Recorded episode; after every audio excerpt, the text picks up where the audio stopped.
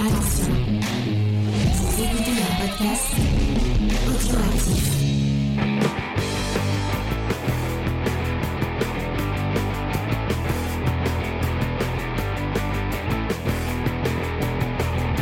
Salut à tous et bienvenue dans Comics Discovery, l'émission qui vous fait découvrir le monde merveilleux, magique et cette fois un peu euh, sans sans esp- désespéré et euh, et, euh, et terrifiant du comics puisque nous vous parlons de We Live euh, des frères Miranda puisque c'est deux frères euh, qui sort chez euh, 404 éditions. Euh, donc pour ce faire, je suis avec mon équipe fabuleuse et sémillante en commençant par Faye. Salut Faye, est-ce que ça va Faye? Salut, oui, oui, ça va. Euh, et oui, et effectivement, il y a une petite question de euh, comme euh, il y a il y a un- il y, a un- il y a un petit garçon qui se déguise en super-héros dans les dans le comics. La, la, la question euh, de début sera en quel euh, en quel personnage de fiction tu aurais aimé te, te, te déguiser quand tu étais petite? Euh, Faye, vas-y, je te laisse En mon- répondre. En monstre. Un monstre? Oui. D'accord. Genre le, euh, ouais, genre Godzilla, tu vois, ou euh, Godzilla, ou un loup-garou, tu vois. Godzilla, très- Après, euh, un peu plus tard, euh, le tyrannosaure de Jurassic Park. J'adore les monstres. Ouais. On reste sur du saurien alors. Ouais. Euh, avec nous, il y a aussi Judas. Salut Judas, est-ce que ça va? Judas James, ça va très très bien, merci. Et du coup, en- même question pour toi. Alors, euh, moi je sais que euh, j'avais un déguisement de, Won- de Wonder Woman Ah, qui était fa- qui était fabuleux. d'accord. Bah, je, je t'imagine, je t'imagine déjà en, en Wonder Woman, ça doit être magnifique. Euh, et euh, T'avais Vince- le, le fouet, la, enfin, le, le fouet, le, le, Le lasso de la vérité. Non, Ouais. non, non, non, je pense pas, non. Je crois que j'avais juste Ah. le, le juste au corps un peu bizarre, euh, mal cadré, enfin mal, euh, mal Oh. dimensionné et tout. Oh, dommage. Ah, tu aurais, tu aurais pu euh, euh, attacher tout tes, euh, toute ta famille pour leur faire, pour leur faire dire des, la vérité avec le fameux lasso. Euh, et Vincent? Bonjour Vincent. Bonjour à Vincent? tous, oui, ça va très bien, merci. Du coup, en quoi tu euh, Val- Valérie Giscard d'Estaing euh, Mais un- non, un Michel, bon, un bon Michel. euh, mec de droite. euh, Bon, Edouard Balladur, si ça te fait plaisir. ah, je suis sûr que ça se vend dans tous les euh, dans tous les les, les, les farces à trappe un petit. euh. C'est vrai. Bah, autant dans les films américains, ils ont tous leur, euh, justement leur masque de président ou d'homme politique. euh, nous, c'est vrai que peut-être que nos hold-up manquent de classe parce que ça manque un peu de masque d'Edouard Balladur, euh, Giscard. Mais euh. il y avait des masques etc. de Chirac qui existaient. Ouais, avant. je me rappelle quand j'étais ado. C'est vrai que ça, ils ont beaucoup tourné les masques de Chirac. Bref. Et cette semaine, nous avons un invité. euh, et je peux dire qu'autour de la table virtuelle, euh, j'ai mes trois MJ préférés. Euh, puisque effectivement euh, Judas et, et- et Vincent sont aussi ma- euh, maîtres de jeu. C'est Fibre Tigre que vous connaissez peut-être bah, déjà pour euh, 404 euh, le enfin qualité tous les podcasts de qualité, mais aussi Game of Roll. Salut Fibre Tigre, Salut. ça va? Bah écoute, ça va plutôt bien. euh, je suis content de. Alors, je suis pas un expert du comics, mais je suis content d'être avec vous. Ça me, ça me permet de ne pas faire un stream tout seul face cam. Voilà. Eh bah avec plaisir. Et du coup, euh, bah, la même question, est-ce que tu avais un, un quand tu étais petit un, un, un personnage de fiction en lequel tu, tu aurais voulu te, te Bah déguiser oui, bien sûr. Mais alors, je, je triche un peu parce que techniquement, il y a des comics sur lui. D'ailleurs, j'ai les comics sur lui, mais c'est pas vraiment une icône de comics. J'aime beaucoup Indiana Jones. D'accord. Et euh, j'ai euh, j'ai fait euh, des études de langue ancienne dans l'espoir d'être archéologue. Mais maintenant que j'ai vieilli, je m'aperçois que Indiana Jones et Lara Croft sont des gens qui ont tendance plutôt à, à détruire les temples qu'à les préserver. Voilà.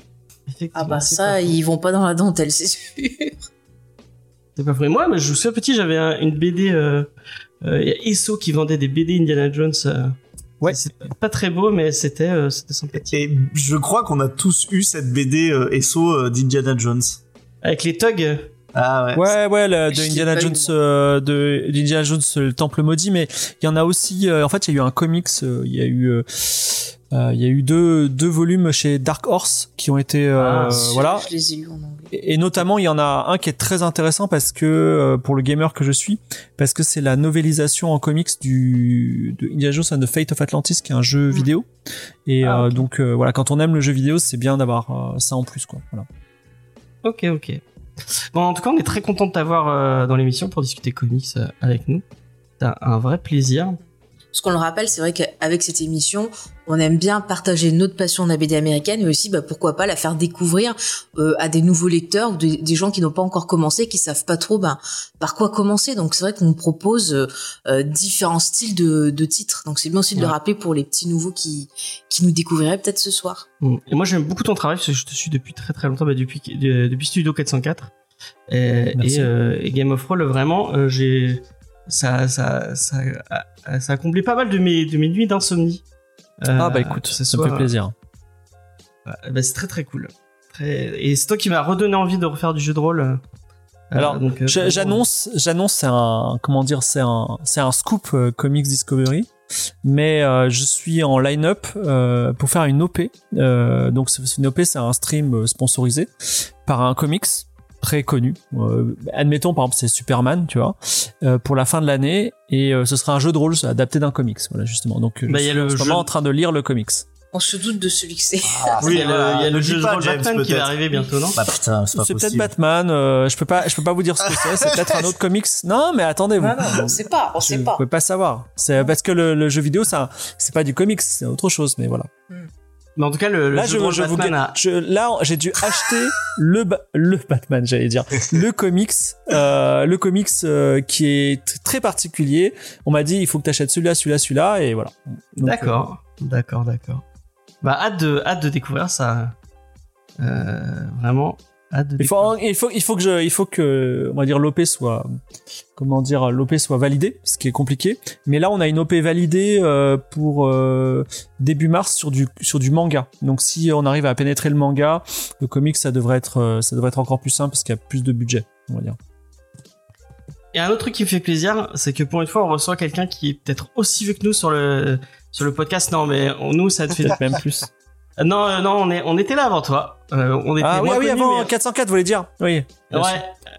Euh, puisque euh, on, euh, c'est, t'as commencé le Lost Gang, c'était. euh, Euh, le Lost Gang, on a commencé en 2007. ouais, Ouais, 2007. 2006 ou 2007. ouais. Effectivement, effectivement. Euh, et, euh, et j'ai écouté ton, ton stream sur le podcast et ça m'a fait plaisir. Mais il y a un petit truc quand même, je tenais à te le dire.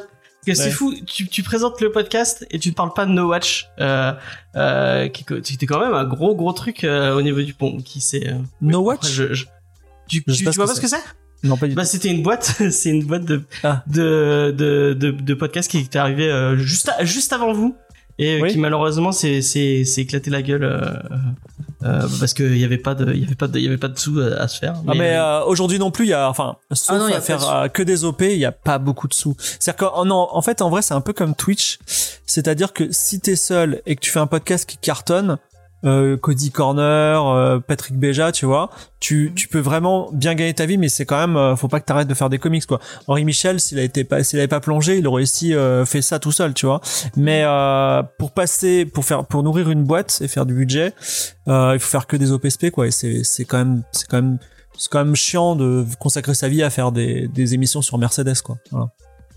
C'est sûr. Surtout quand ça n'a rien à voir avec ce qu'on fait au départ. Oui voilà c'est ça. Euh, bon, on va, on, on va se lancer dans l'émission. Je vous rappelle un peu le déroulé de, de l'émission. On va commencer avec des petites news sur, euh, sur le monde euh, du comics. Euh, on va euh, vous euh, faire la checklist des sorties comics. D'ailleurs, je ne sais même pas qui fait la checklist. Bah, c'est pas Vincent Moi, tu Et euh, bah, c'est peut-être Vincent Bah, qui non. découvre, euh, qui non, découvre maintenant pas qui va faire la checklist. Alors, c'est James qui va la c'est faire. Vincent. Bon, on la fera à deux si tu veux, vite fait. Euh, on, va, on va poser des, des questions à notre invité, euh, un peu sur son passif avec la BD, avec le manga, avec le comics, tout ça. Et puis après, on se lancera dans la review. On va vous parler euh, de We Live de 404 euh, comics. Mhm. Euh, oui, effectivement, c'est ça. J'arrête pas de dire 404 et je me dis, effectivement, il y a, Il y a des parallèles. il y a- pas le lien, mais il y a le, le, nom- le nom qui reste. Euh, et euh, on finira comme d'habitude avec une petite reco culturelle. Euh, Histoire de patienter entre la prochaine voilà. émission. euh, on va se lancer dans les news. Paf.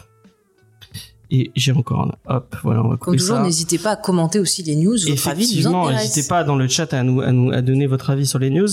Comme d'habitude, on commence puisque comme euh, comme tout tout bonne personne qui se respecte, nous attendons le film euh, le film euh, le film Batman comme comme euh, comme le loup blanc.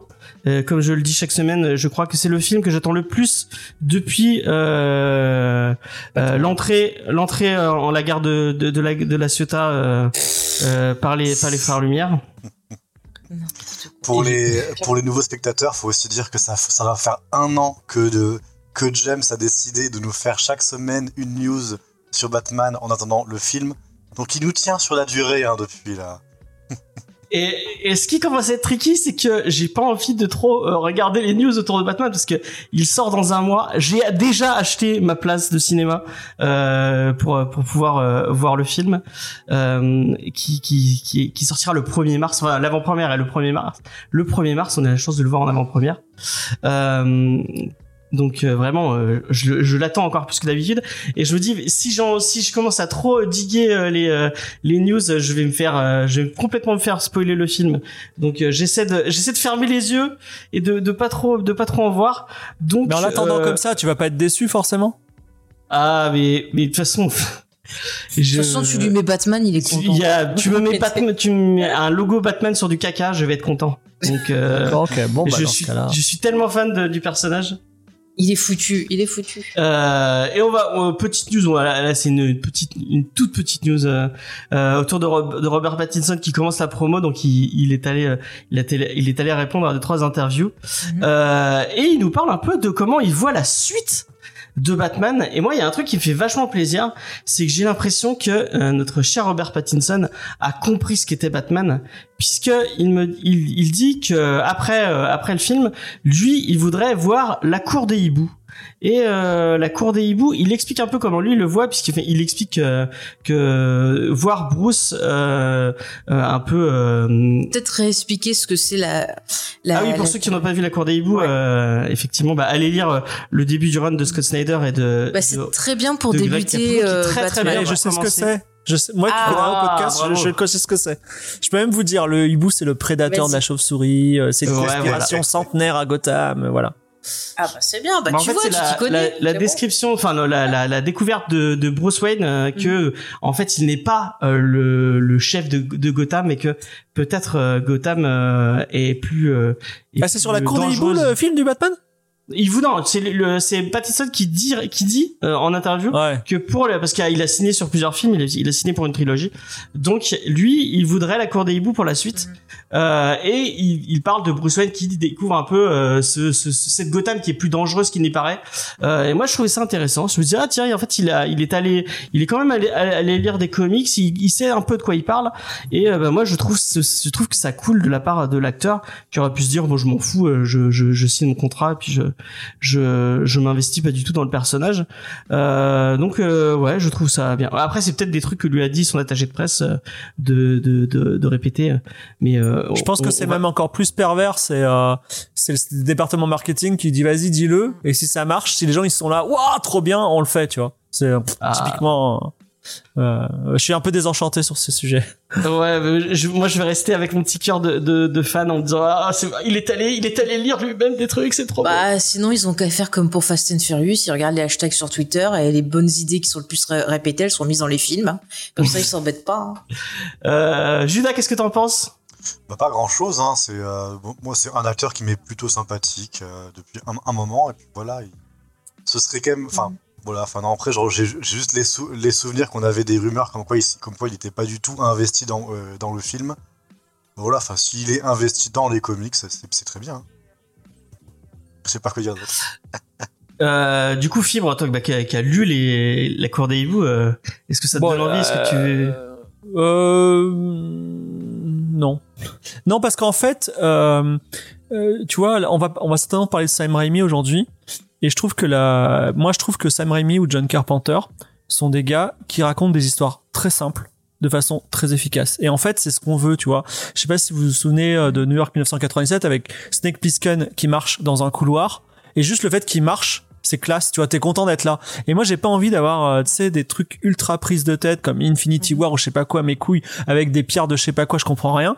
Je veux juste avoir des scènes super classe. Et en fait, tu me fais un Batman comme, euh, tu vois, le, le premier, celui de Tim Burton, où t'as juste Batman, la première scène, il arrive dans une rue, il tabasse un, un voyou et euh, il parle un peu grave et tout. Et la, la scène d'exposition, elle est incroyable, tu vois. Et et ben moi je suis content. Tu vois j'ai j'ai mon j'ai j'ai eu mon billet de j'ai eu mon billet j'ai payé mon billet de cinéma. J'ai vu Batman tabasser un voyou je suis hyper content. J'ai pas envie d'avoir plus de ça. Et donc j'aimerais euh, que l'histoire soit la plus simple possible.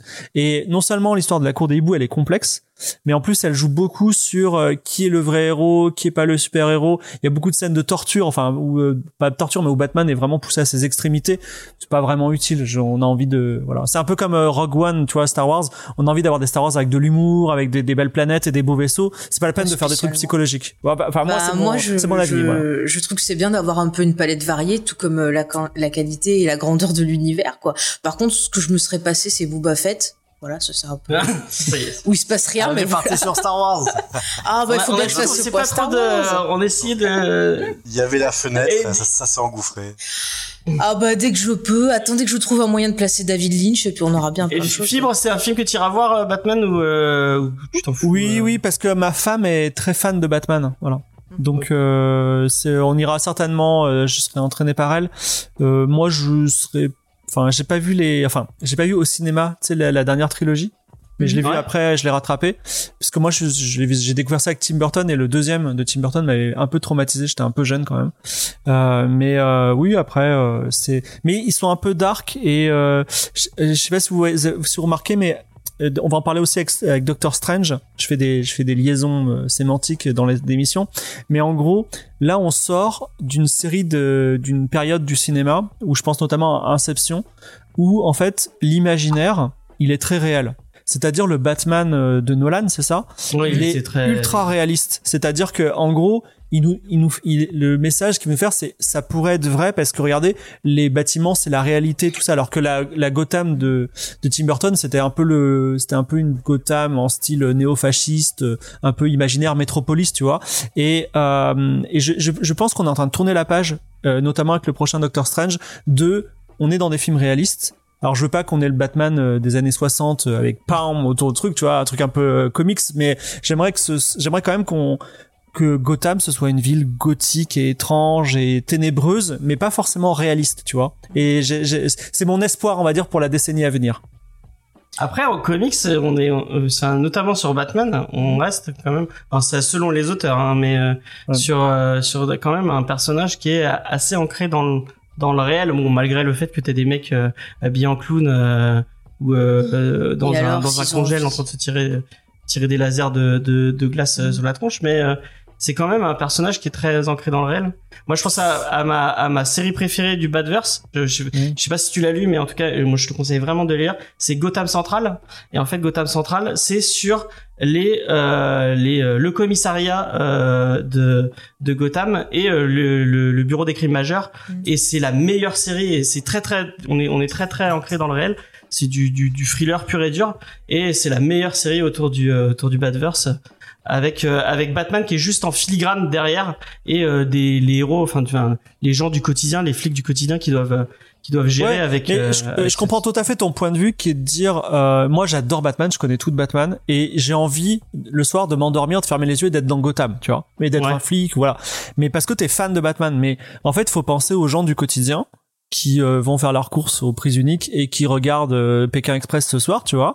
Et en fait ces gens-là ils sont pas fans de Batman. Par contre ils aimeraient bien voir un film de super-héros et ils ont pas envie d'avoir des histoires trop compliquées et trop complexes et ils veulent pas non plus être dans des univers qui leur rappellent leur réalité. Tu vois, ils veulent être Ouais. emportés dans d'autres univers. Et si tu veux que tu ton amour de Batman soit partagé par un maximum de gens, il faut qu'on soit emporté dans un univers un peu un peu dingue. Et j'espère qu'il y a ça. Tu vois, moi par exemple, euh, bah le Joker, euh, il était excellent le Joker de Nolan, mais euh, il était trop réaliste, tu vois. Et ne parlons pas du d'autres Joker qui était même ultra réaliste, le, le film qui s'appelait Joker, tu vois. ouais, de Phillips Voilà, c'est ça. Donc, mais bon, avoir, euh, je comprends, je comprends ton, ton point de vue de, de fan, quoi. Voilà. ouais Faye Vincent vous avez un, un truc à dire sur la cour des hiboux euh, et sur bah, ce que disait si vous voulez réagir sur ce que disait Fibre Euh, Bah. ben, euh, après, il faut, faut voir un peu comment ça sera adapté, mais ça pourrait être une histoire qui pourrait être intéressante. Après, encore une fois, il y a des choses qui vont marcher en comics, pas forcément au ciné. Sais. Mais bon, moi, je suis plutôt euh, ben, fan du travail du, du, du réalisateur justement du prochain Batman. Euh, J'ai beaucoup aimé ce qu'il a fait sur la, la planète des Ouais, singes. C'était vraiment un autre regard, et euh, ça arrivait quand même à se lier avec les films originaux sur la fin. Euh, voilà, mais je trouve qu'il met vraiment bien en avant euh, ben, le côté sentiment. On a ce côté un peu ben, autre univers, tout en ayant bah, parfois euh, un côté un peu euh, réaliste. Enfin, il arrive à bien traiter les deux sujets. Là, j'ai l'impression, après, c'est Mhm. une impression, on a vu que des trailers, donc ça se trouve, je suis, oui, oui. je suis vraiment totalement en train de, de, Mhm. de spéculer sur rien, mais j'ai l'impression qu'il il s'intéresse au côté détective de Batman, qui est Oui. très important en comics. Euh, Bah, ça peut être pas mal d'avoir un Batman dans le style film détective, film noir. Après, si tu regardes dans certaines images qu'on a vues dans la bande-annonce, je pense notamment à la scène du café, euh, niveau esthétique et cadrage, ça me rappelle énormément des tableaux de Hooper, tu vois. ouais. Euh, et donc c'est ce côté vraiment très ancré dans la culture américaine et ça peut être intéressant. Donc voilà, moi je suis très très très curieuse. Moi j'aime beaucoup par exemple son Cloverfield. Je trouvais que pour des films comme ça, tu vois, filmés euh, caméra à l'épaule, truc qu'on retrouve et tout, euh, il y avait quand même un compromis intéressant. Il y avait une mythologie sympathique. Voilà, euh, moi je, enfin, je suis assez curieuse. Même son son son adaptation américaine là, de, c'était Morse pour le film original. Il l'appelait Let Me In, c'est ça? Ah, c'est lui qui a fait Let Me In, j'avoue. Ouais, et c'était plutôt, je trouve que c'était plutôt un remake intéressant parce que ça racontait l'histoire, mais vraiment avec un tout autre point de vue. Il utilisait plus le côté voilà culturel américain. Il essayait pas de faire du copier-coller, donc c'est quelqu'un qui arrive à s'adapter. Donc je, je, je suis assez curieuse de voir ce que ça va donner sur son Batman. Vincent? Euh, J'ai un avis assez différent parce que le- l'histoire en fait de la cour des hiboux, on voit qu'elle match. Ça fait plusieurs fois qu'on qu'on parle que il y a, il y a certains types de BD qui sont souvent adaptés au, au cinéma avec qui simplifient bien entendu pour complexifier auprès du grand public. Euh, la cour des hiboux commence à avoir cette aura. D'ailleurs, c'est pas aussi un hasard si on trouve, euh, on va les trouver aussi en antagoniste, je crois, dans le prochain jeu de Warner Bros qui prend un peu la Oui, suite vrai, des, Knight, euh, des, des Arkham parce qu'en fait ça peut parler euh, aussi au côté conspiration etc que le grand public connaît pas forcément avec euh, avec les dernières années mais même euh, tout ce qui est justement euh, film des années 70 euh, une société secrète euh, qui est au-dessus euh, des autres. Et en deuxième film je trouve que c'est euh, c'est une bonne idée. C'est une bonne idée parce que ça permet d'avoir en fait des antagonistes euh, qui sont à une échelle différente, qui sont moins colorés que euh, les ennemis classiques et puis ça peut nous éviter d'avoir bah, le Joker en deuxième ennemi euh, de Batman comme dans presque toutes les trilogies de, de Batman. Donc euh, en tout cas ça serait cohérent. Après est-ce que c'est lui qui lit lui-même les comics ou est-ce qu'on lui a dit tiens parle de la cour des hiboux sans qu'il sache que c'est Je serais bien incapable de vous le de vous le dire. Et pour conclure, pour les gens bah, qui nous écouteraient et qui n'ont pas lu beaucoup de Batman, je vous conseille d'attendre un tout petit peu, enfin peut-être 2-3 mois, parce que cet été, il y a Urban donc qui publie d'ici en France, qui va sortir sa collection euh, autour de Batman à, à moins de 5 euros, Euh, et vous allez pouvoir euh, lire euh, tout plein de récits euh, qui sont super marquants autour de Batman, notamment je crois, il y a, je crois qu'il y a Silence, euh, il y a, enfin je, je sais plus, euh, j'ai plus en tête les titres, mais vraiment euh, euh, des, des, des récits Des assez emblématiques ouais. euh, de Batman pour moins de 5 euros. Donc euh, c'est l'occasion. En plus les- l'édition est pas trop trop dégueulasse. Donc si vous avez l'occasion, euh, euh, euh, je vous le conseille. Ça devrait sortir cet été normalement. C'est le l'édition, le, enfin le- l'opération qu'ils font un peu tous les étés. Des comics parfaits pour lire sur la plage tranquillement avec un avec un petit verre, un petit cocktail et et un petit comics, c'est parfait. Et puis comptez sur nous pour vous faire un petit point sur lorsque ça sortira, sur lesquels sont à lire, lesquels sont à chier, ça on, Ouais. on se Mais du coup, dans le lot, il y en a. Dans le lot, je pense qu'il y a tout qui est, il y a tout qui est pas mal. euh, Il y, avait vraiment rien acheté euh, euh, a priori. Mm. J'ai j'ai plus en tête le, le- la liste euh, sp- spécifique, mais je me suis, enfin, je me souviens de m'être dit, ah euh, tiens, pour une fois, ils ont pas, il y a pas de, il y a pas de, il y a pas de truc euh, moyen. euh, dans l'eau, des fois, il y a des trucs un peu euh, où il fait les trucs poubelles euh, qui sortent. Bah, genre, on avait eu du Harley Quinn qui était pas super. une ouais, le année, Suicide Squad euh, aussi qui était vraiment Ouais, pas. Suicide pas. Squad. Ouais. Et euh, là, là vraiment. euh, Mm. et je crois qu'il y a Killing Joke. pour, pour le coup, moi j'aime pas Killing Joke. Mais euh, mais c'est- c'est c'est ça Après, reste on, mon on- avis. voilà, on pense ce qu'on veut de Killing Joke, mais c'est vrai que ça fait partie des, des récits un peu cultes autour du récits, personnage. ouais. qu'on Je pense peut même euh, même Fibre Tigre, il a entendu parler de Killing Joke à mon avis. Je l'ai même lu, oui. Ah bah voilà, bah tu vois, t'es un spécialiste. Euh, J'espère que tu partages mon avis en disant que c'est assez oubliable pour du Alan Moore. euh, voilà, on va pas se le Non, mais subver- euh, bah, c'est pas mal, c'est subversif, c'est ça, su- ça subvertit le personnage. Mais je comprends qu'en tant que fan, tu l'aies pas aimé, tu vois. Mais euh, voilà, c'est euh, ça fait du bien parfois quand il y a une trahison du personnage, tu vois. Mais c'est pas vraiment. Je trouve que Alan Moore est un grand grand auteur qui est capable de bien mieux que que que- qu'un petit truc comme ça. Voilà, c'est tout. On va pas. C'est Ah, la un. violence. c'est c'est un c'est un débat euh, que j'ai eu euh, des milliards de fois et euh, je me fais je me fais toujours engueuler pour pour avoir ce genre de de euh, de, de discours. On va enchaîner euh, avec euh, bah, euh, c'était le Super Bowl euh, la cette euh, cette semaine enfin hier soir pratiquement. Non, c'était hier C'était dans la nuit de dimanche à lundi. Ouais, voilà, ex- exactement. Euh, donc, qui dit Super Bowl dit euh, bah, plein de pubs euh, euh, super chers avec plein d'acteurs super connus, mais surtout euh, une avalanche de trailers. Euh, en veux-tu, en voilà. Et bah moi, j'étais assez, enfin, dans l'ensemble. Je sais pas, euh, parce que j'ai demandé à, à mes, à mes amis de, euh, autour de la table de, de jeter un coup d'œil à ces trailers. Mais moi, j'étais assez déçu des trailers. euh, on- avec Faye, on a, on l'a regardé. Tout ce qui était sorti, au final, c'est assez moyen. De quoi Euh, et euh, en dehors de Doctor Attends, Strange, mais d'où tu parles euh, De quoi tu parles De tous les trailers en de tous général les trailers qu'on a vus. Bah, il y en a pas eu beau- tant que ça, en oui, fait. il y a pas, y a pas de truc si marquant que ça. Il y a eu Jurassic Park. On n'a pas eu de super surprise en fait. Non, il y a eu un teaser pour la série du Seigneur des Anneaux, mais qui m'a laissé bizarrement plutôt froide. J'ai tiqué sur certains plans, mais bon, après j'attends de voir l'épisode. Donc euh, voilà. Euh, donc on, on va on va se concentrer sur euh, Doctor Strange in the Multiverse of Madness et sur Moon Knight euh, parce que c'est les deux trucs en rapport avec euh, avec le comics. Euh, par quoi vous voulez commencer? On peut commencer par euh, Moon Knight euh, comme ça on finit on finit avec le truc bien. Moon Knight, on, on avait déjà vu un trailer. Ouais, mais là il y a eu un deuxième petit trailer euh, euh, qui en démontre un peu plus. On voit un peu plus Ethan, Ethan Hawke en méchant. Euh...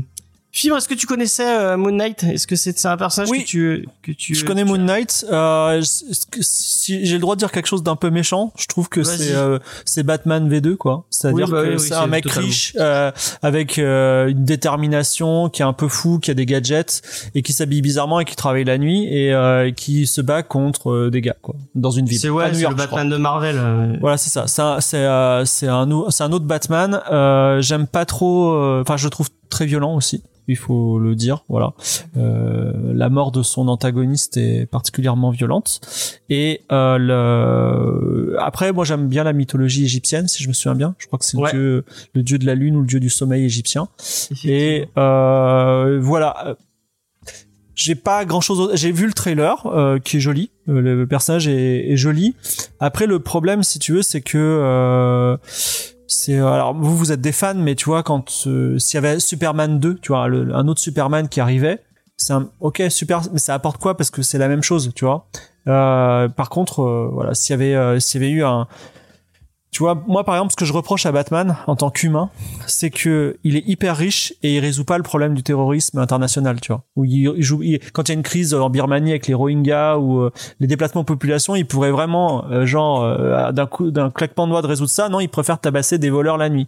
Et euh, je trouve c'est un petit peu, euh, c'est un petit peu restreint dans sa tête. Donc j'aurais aimé, on va dire, une variation sur le personnage en général. Euh, après, c'est joli, hein, il y a des histoires de tatouages, tout ça. Et puis le, la genèse a l'air très différente aussi.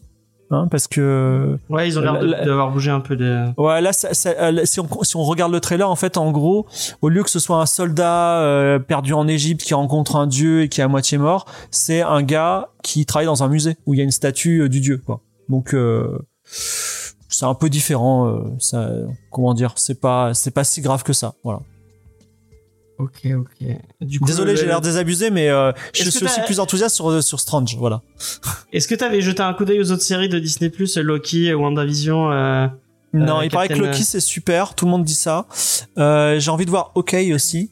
Euh, mais là, je suis en train de regarder Mandalorian euh, au rythme de un épisode tous les deux jours. Et exemple, exemple Mandalorian, c'est un exemple de ce que j'ai dit tout à l'heure. Il se passe rien, mais on a trois, quatre plans dans les 25 minutes ultra badass où il avance avec son flingue. Et il y a une musique classe et franchement, on est hyper heureux. Tu vois, et je pense que c'est tout ce qu'on demande à un, un super héros. Tu vois, c'est. euh, mais bon, voilà. Moi, je te conseille plus WandaVision euh, plutôt que Loki. Ouais. euh, qui euh, qui euh, si, si t'aimes bien la sé- le- l'histoire de la série télé, il y a un, petit côté méta qui est vraiment euh, qui est Mais vraiment. Vendavision, euh, c'est un peu le- la fin du game. C'est-à-dire, faut connaître tous les autres super-héros, quoi. Non? Non pas, Pas obligé parce qu'il restitue, restitue pas mal et puis c'est euh, quand même vachement centré sur euh, sur Ouais. Vanda donc euh, C'est très c'est très centré sur au début ils te font un résumé de voilà de ce qui lui arrivait à la fin euh, des derniers euh, Avengers pour que justement tu t'y retrouves Mm. mais je trouve que ça ça ça match plutôt bien hein, Ouais, James. ouais. Effectivement. Mhm. Euh, Et rien qu'au niveau de la réalisation, il y a vraiment des trucs euh, bah, très intéressants. Moi, je, je, je trouve que Vendavision, c'est un, un des produits Marvel qui m'a le Ouais, plus euh, enthousiasmé depuis longtemps. Effectivement. ouais. Bah, je Ouais. note alors. Avec un petit côté effectivement le, euh, après euh, le côté Bah, il y a de la réalisation. qui Il y a de la Il y réalisation. a, ouais, il y, a, il y a un vrai parti pris, c'est ça qui est cool. Mm. Euh, et j'ai oublié de demander, je crois que j'ai- j'aurais mis que euh, Vincent, est-ce que je t'ai demandé de regarder la parce que Vincent m'a trollé quand je lui ai demandé ouais tu regardes les trucs du Super Bowl, il a fait non j'aime pas le football américain. Euh, C'est vrai que c'était très rigolo. Euh, mais bien sûr que j'ai euh, bien sûr que j'ai tout regardé par conscience professionnelle. ah merci. Euh, pour faire vite, euh, Moon Knight, j'aime pas du tout le parti pris euh, un peu rigolard et euh, bien entendu, je rejoins quand même ce que disait Fibre, c'est-à-dire que c'est un, un super-héros qui est très euh, très violent et bah, c'est quand même assez dans son ADN la folie comme elle est traitée dans le comic, c'est rarement le côté un peu euh, ah bah c'est sympa, regardez, je suis un peu euh, je suis un peu fou quoi et euh, je trouve que le parti pris euh, bah, correspond oui d'un côté euh, assez à ce que fait Marvel mais ne me plaît euh, ne me plaît pas. Judas, est-ce que t'as jeté un coup d'œil à Ouais, ouais, ouais, je maté, en ouais. plus et alors?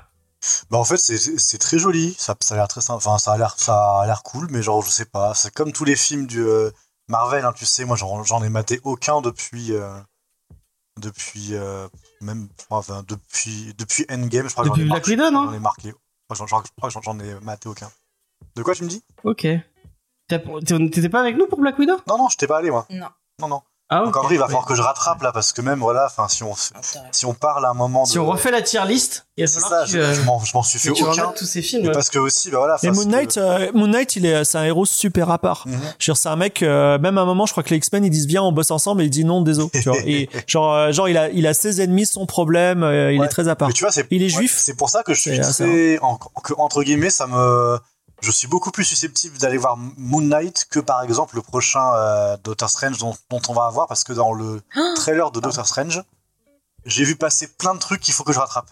J'ai pas vu Wanda, j'ai pas, pas- j'ai pas vu machin et je vois plein de trucs là où je me dis je sais pas c'est quoi les bails.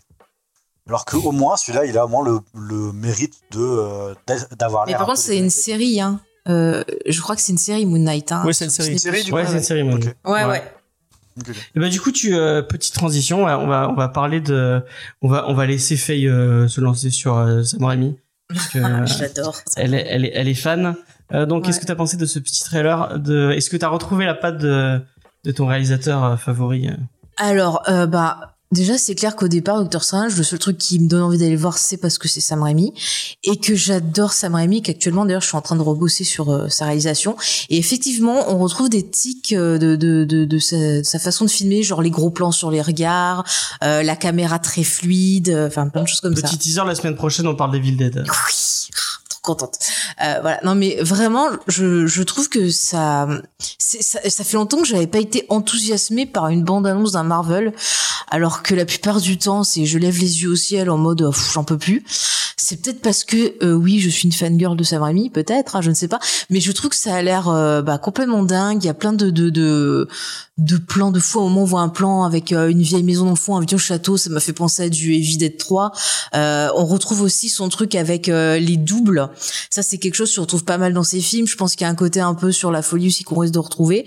Euh, ça m'a l'air très intéressant. Alors effectivement, euh, je vais le dire pour nos auditeurs, je pense qu'il faut impérativement avoir vu Vendavision et la série Loki parce que pour moi, il y a des éléments Oui, a des euh, qui viennent de ces deux séries-là euh, au niveau voilà de, de... Ah ouais, petit rien teaser, compris. et What If, ouais. Il y a même des liens, il y a Avec des liens, on le voit dans le poster Mm, mm. avec la série What If, Mm, mm. puisque dans les euh, le poster que je vous ai mis euh, en visuel, il y a, il y a plein d'éclats de, de verre avec plein de trucs qui apparaissent Ouais. et on y voit un euh, un bouclier du Captain America avec l'Union Jack dessus.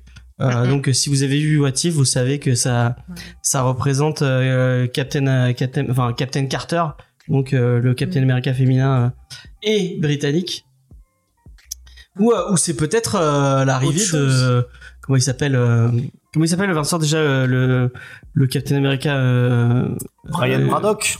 Bah, Captain, Brid- Captain Britain. Brian Ah, Braddock.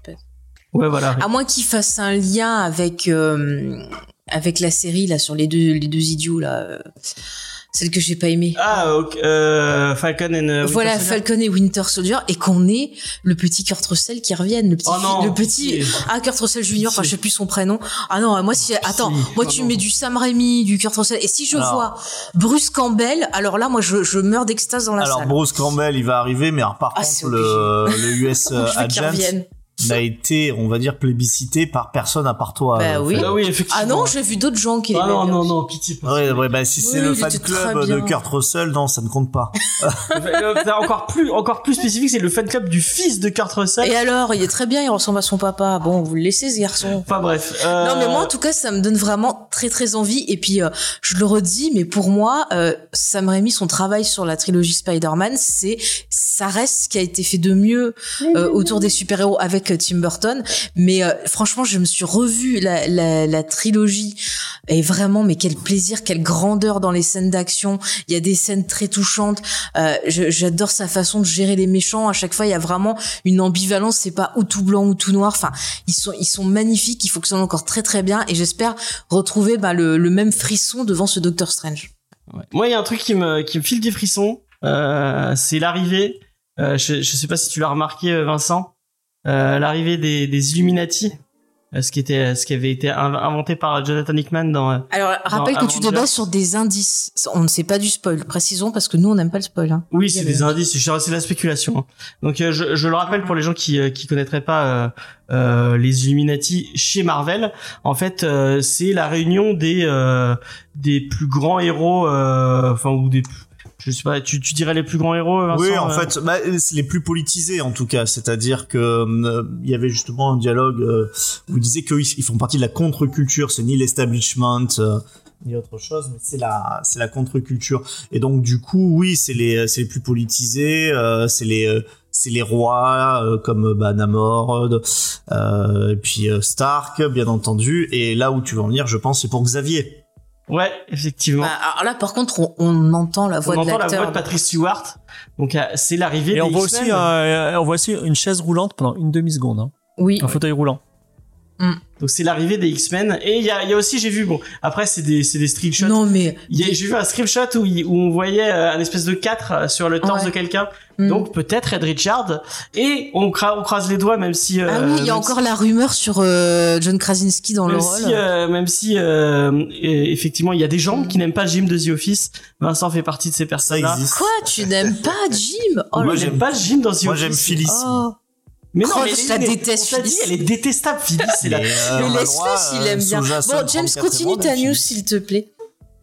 Bon bref. Euh, donc euh, John Krasinski en, en, en Red Richard, ce serait Ah, parfait. eh, la rumeur qui me fait le plus rire, c'est qu'ils sont partis d'après une capture d'écran Ah hyper oui. floue d'un personnage dans la bande-annonce et tout le monde s'excite en disant que c'est Tom Cruise. Mais sérieux, la, la, la, la capture d'écran, ça peut être n'importe qui. Hein. Mais Tom Cruise en Stark, moi je dis pas, je dis pas non en vrai. hein. euh. Ouais, non, mais il faut, faut qu'ils arrêtent de s'exciter, les gens. Il y a- C'est des, que des pixels, on voit rien. Enfin, On dirait, en vrai, on dirait Monica Rambeau plutôt que. Ah oui, non, mais quand même, confondre Monica Rambeau avec euh, Bruce, euh, Bruce, avec euh, merde, Tom comment il s'appelle, Tom Cruise, euh, faut le faire. Hein. Alors Monica Rambeau, c'est un personnage que vous pouvez voir euh, dans Captain Marvel Et ainsi dans que dans. WandaVision. Voilà. Fibre, t'as pensé quoi de cette euh, de cette euh, bande annonce du coup? Alors, euh, déjà, euh, ben Sam Raimi, je suis aussi très fan. Je trouve que euh, un- ça fait un partie des mecs qui, un- qui sont un peu maniérés, hein, comme euh, je sais pas si vous avez vu The Quick and the Dead, où vraiment euh, t'as des t'as cette espèce de plan Hitchcockien où euh, à la fois il fait un zoom et à la fois le le, le décor recule là, il il l'utilise à fond, ça, ça donne mal à la tête, mais je trouve qu'au moins tu vois, c'est pas, enfin, le réalisateur, il est, il est, il est vivant, il est existant, et euh, j'ai adoré ces Spider-Man. Euh, je trouve que c'est euh, c'est un mec euh, c'est un mec qui aime son métier tu vois c'est pas un yes man même si là évidemment il a il est venu pour l'argent donc ce qui est bien c'est que dès le début on a des plans symétriques l'espèce d'escalier qui monte au paradis tout ça moi je trouve ça euh, je trouve ça vachement chouette Ah, beau. euh, et je trouve que euh, il y a un truc, c'est que le premier Doctor Strange, c'était super décevant parce que Doctor Strange, on est là pour euh, voir des trucs psychédéliques de ouf. Et en fait, on avait genre euh, 10 minutes de psychédélisme et après, on avait rien. On avait euh, un gars quoi qui euh, qui disait des phrases. Et Avec là, pas de là- méchant. Ouais, là, là dans le 2, euh, ça a l'air d'être euh, plus fou, tu vois, un- plus un peu l'inception qu'on n'a jamais eu. Et euh, donc, euh, ouais, pour voir un vrai, une fois de plus, hein, je suis désolé, moi je vais au cinéma pour voir un véritable spectacle. Et là, on, là, on va dire, on en a un peu une promesse. Après, moi, j'ai un reproche au Doctor Strange, le héros, c'est que on connaît pas ses limites. C'est-à-dire, c'est un mec, en gros, c'est le maître des illusions, le maître du temps, euh, le maître des dimensions, tu vois. En gros, euh, sur le papier, il peut tout faire. Et euh, dans- sur- en gros, il peut, il peut tuer tout le monde, il peut être, il est super fort, tout ça. Et quand on a ce type de personnage-là, je trouve que c'est compliqué d'avoir des enjeux parce que euh, tu, euh, comment ça s'appelle euh, Ben, on connaît pas ses limites. Donc, qu'est-ce qu'on lui met en face, tu vois? Et C'est un peu le problème de Vanda aussi, hein, qui va dans, en comics plus, elle est capable de maîtriser la réalité. Enfin, Mm. Qu'est-ce que tu peux pas faire en maîtrisant la réalité euh, Ah. euh, Après Fibre, bon, toi tu, tu connais quand même. Bon, on- tu dis que tu connais pas les comics, je vois que tu les connais quand même euh, pas, Ouais. pas trop mal. Euh, mais en fait, le, le truc c'est que ça, c'est vraiment les personnages puissants dans les comics. C'est quelque chose en fait qui n'arrive jamais à être traité. Et que ça, c'est marrant parce que ça, que ça soit chez Marvel ou chez DC, peut-être DC le gère un petit peu mieux. Mais chez Marvel, tu as énormément de personnages qui, en fonction des scénaristes, euh, ont une échelle de puissance qui n'a strictement rien à voir. Et finalement, ce qui est rigolo, c'est que là où les comics se sont pris un peu les pieds dans le tapis avec des personnages très puissants, comme Strange, bien entendu, et Wanda, et Wanda Maximoff, eh bien, les films font un petit peu la même chose. Et c'est d'ailleurs ce qui a été un peu reproché euh, à la puissance, en tout cas, de, de notre ami euh, Stephen Strange dans le dernier Spider-Man, Mm. où euh, il est clairement en deçà de ses pouvoirs qu'il peut avoir euh, dans Infinity War, et à mon avis qu'il aura dans ce film également. Ouais, bah, après, voilà, le problème c'est que moi j'aime bien que ce soit euh, clairement défini. Et euh, du coup, on, peut avoir peur aussi pour le personnage, tu vois.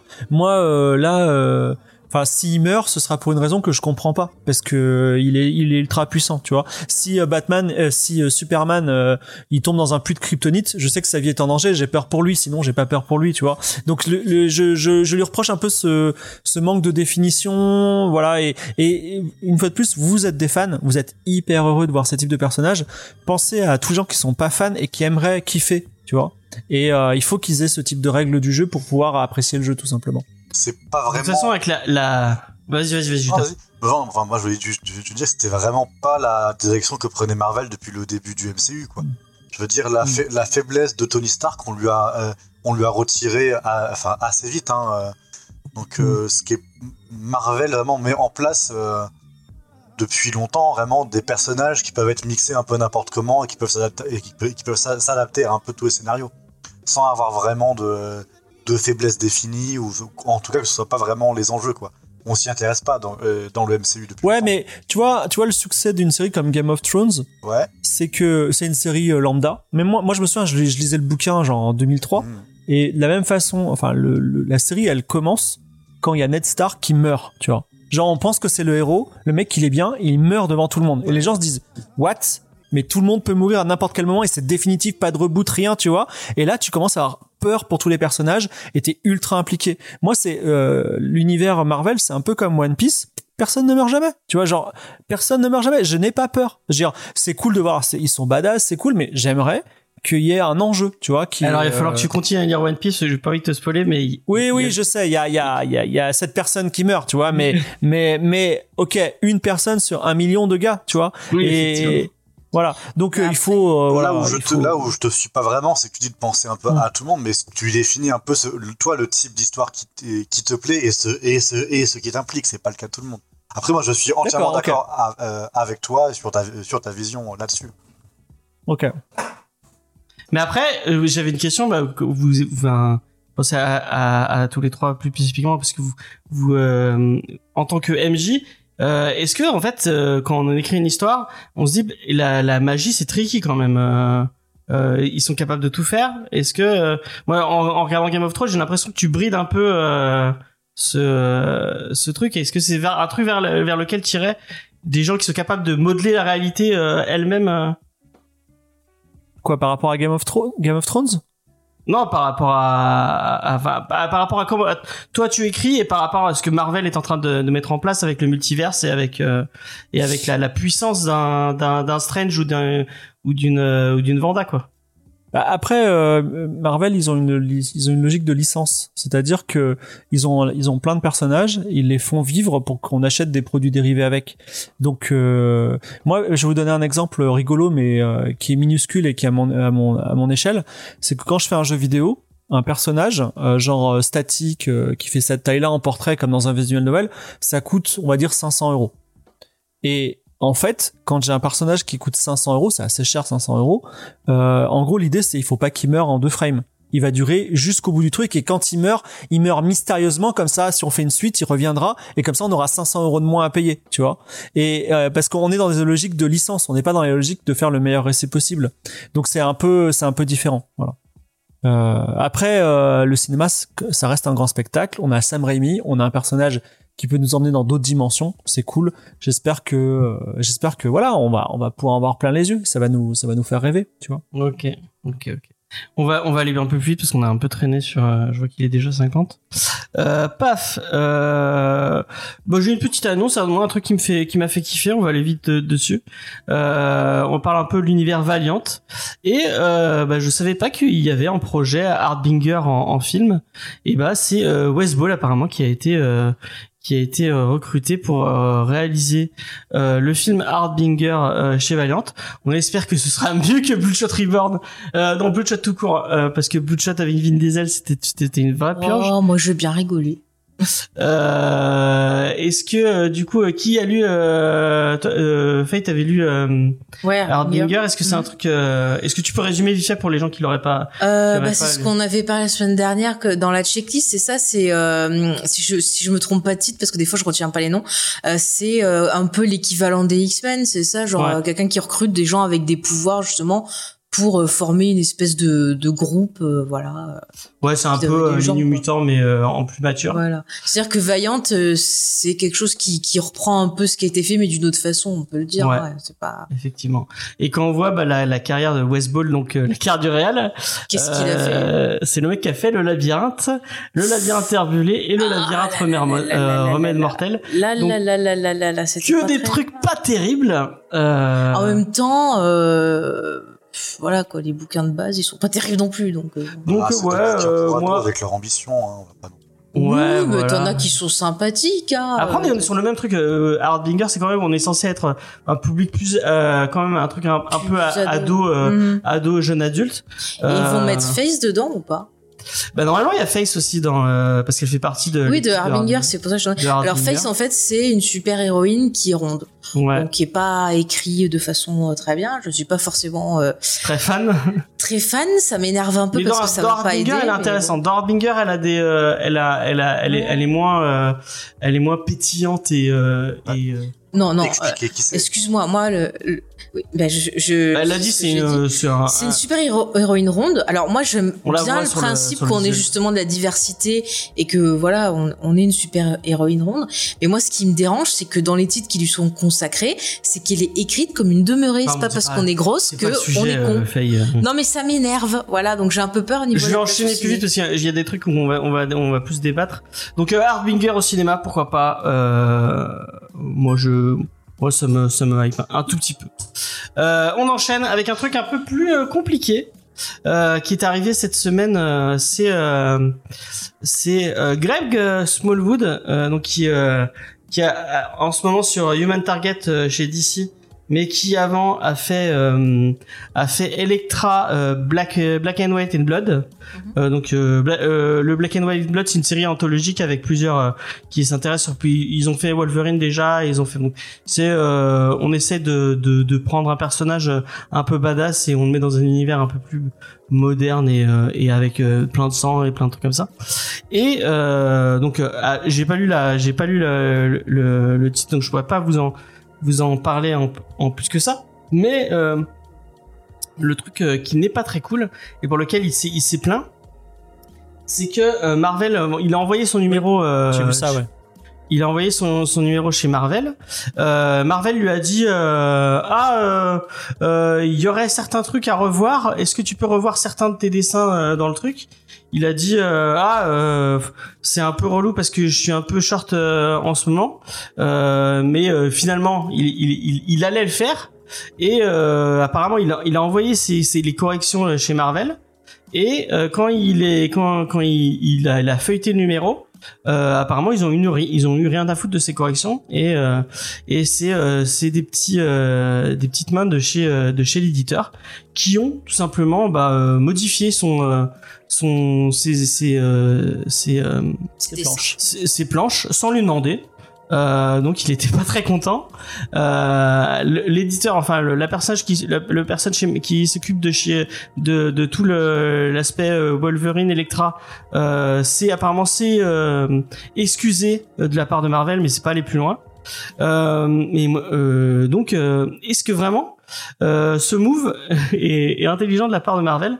Je sais pas parce que vraiment je comprends pas pourquoi pour avoir vu les planches qui sont modifiées je comprends pas en quoi ils ont enfin Bah, si, si- alors si en fait comme tu, le, tu vois c'est compréhensible. Bah, après c'est est-ce que c'est acceptable? C'est un autre truc mais quand on voit la planche euh, sur le dessin du, du fond du stream en, en haut à gauche en gros il a fait une jeune fille asiatique Electra le, le tient dans la main tu vois elle tient sa joue dans la main et la fille asiatique elle a les yeux vraiment euh, très euh, très plissés ce qui fait que c'est euh, surbridé d'une certaine façon, tu vois.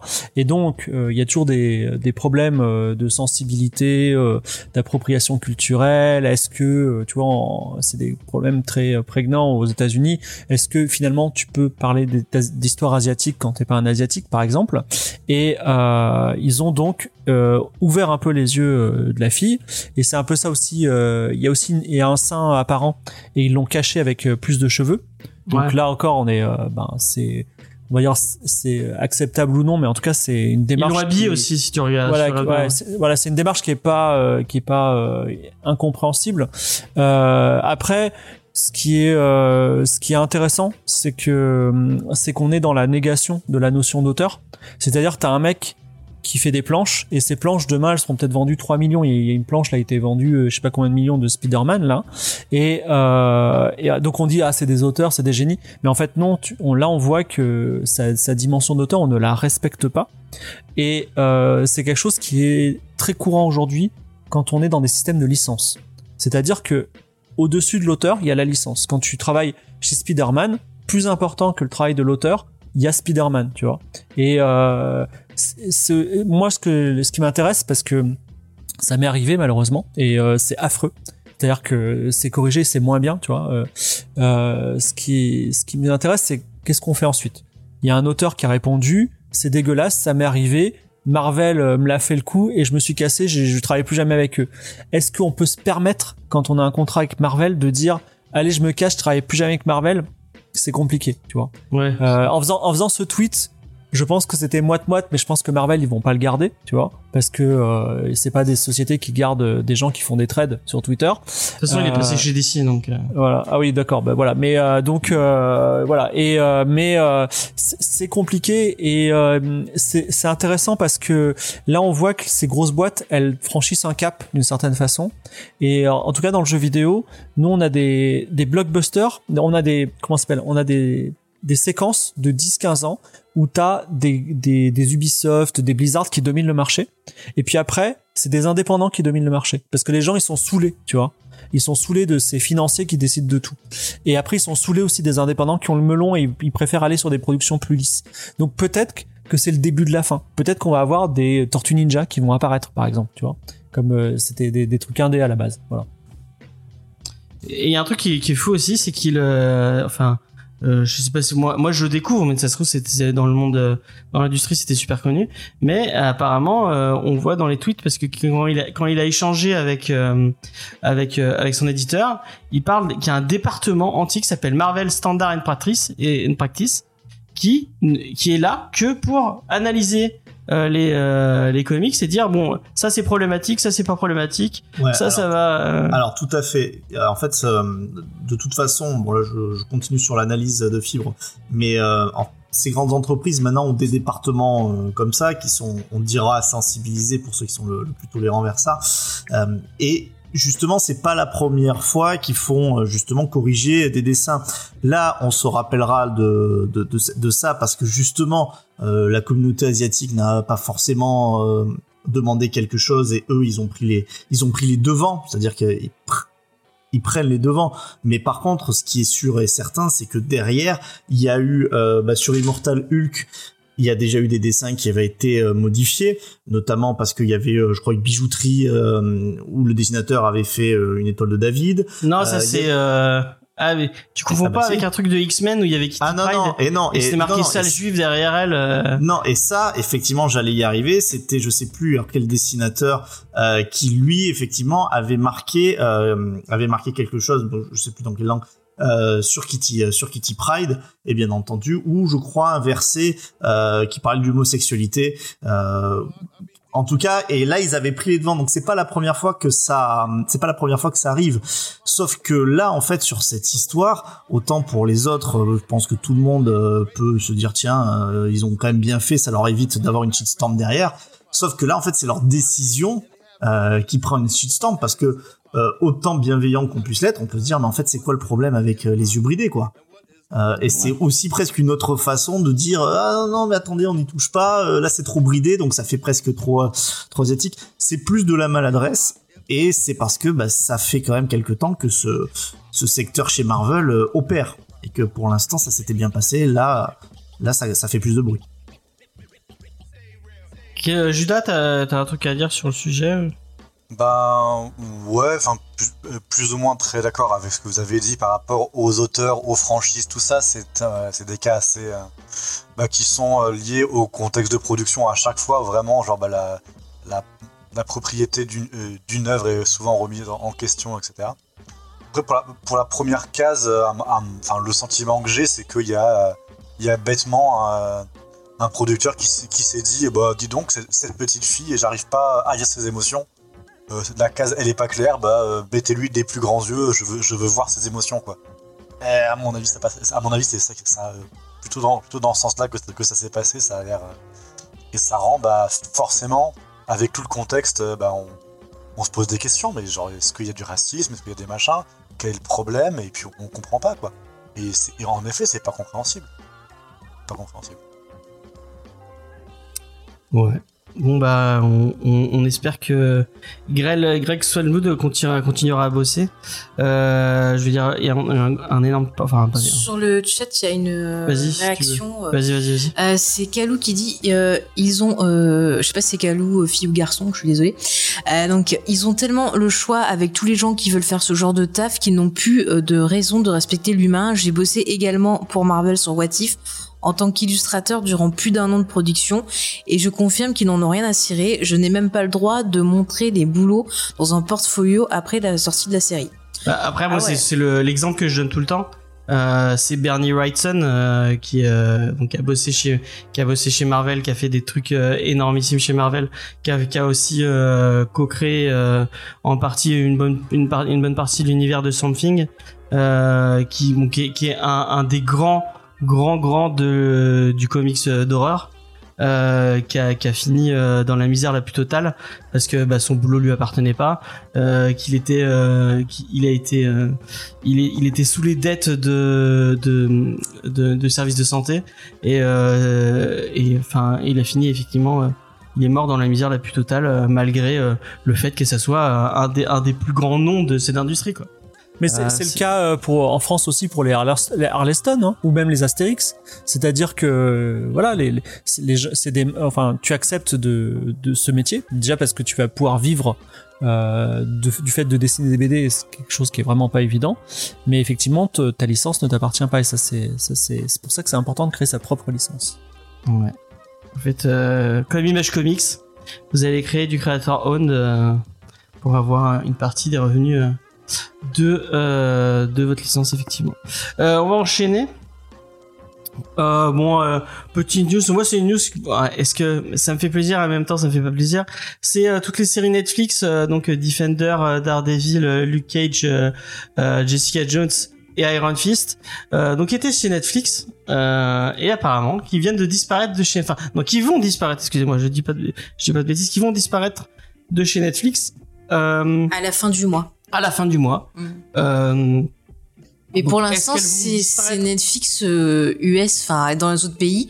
Mais en France, on sait pas si elles vont Ah, rester sur Netflix il y ou a pas. Punisher aussi, faut pas oublier Punisher. Mm. Et The Defendant, tu l'as dit aussi Defender, ouais, effectivement. Mm, Defendant. Euh, donc ça va disparaître donc de, du, du service de VOD. Mm. Est-ce que c'est pour réapparaître sur un autre service, clin d'œil, clin d'œil Disney Plus?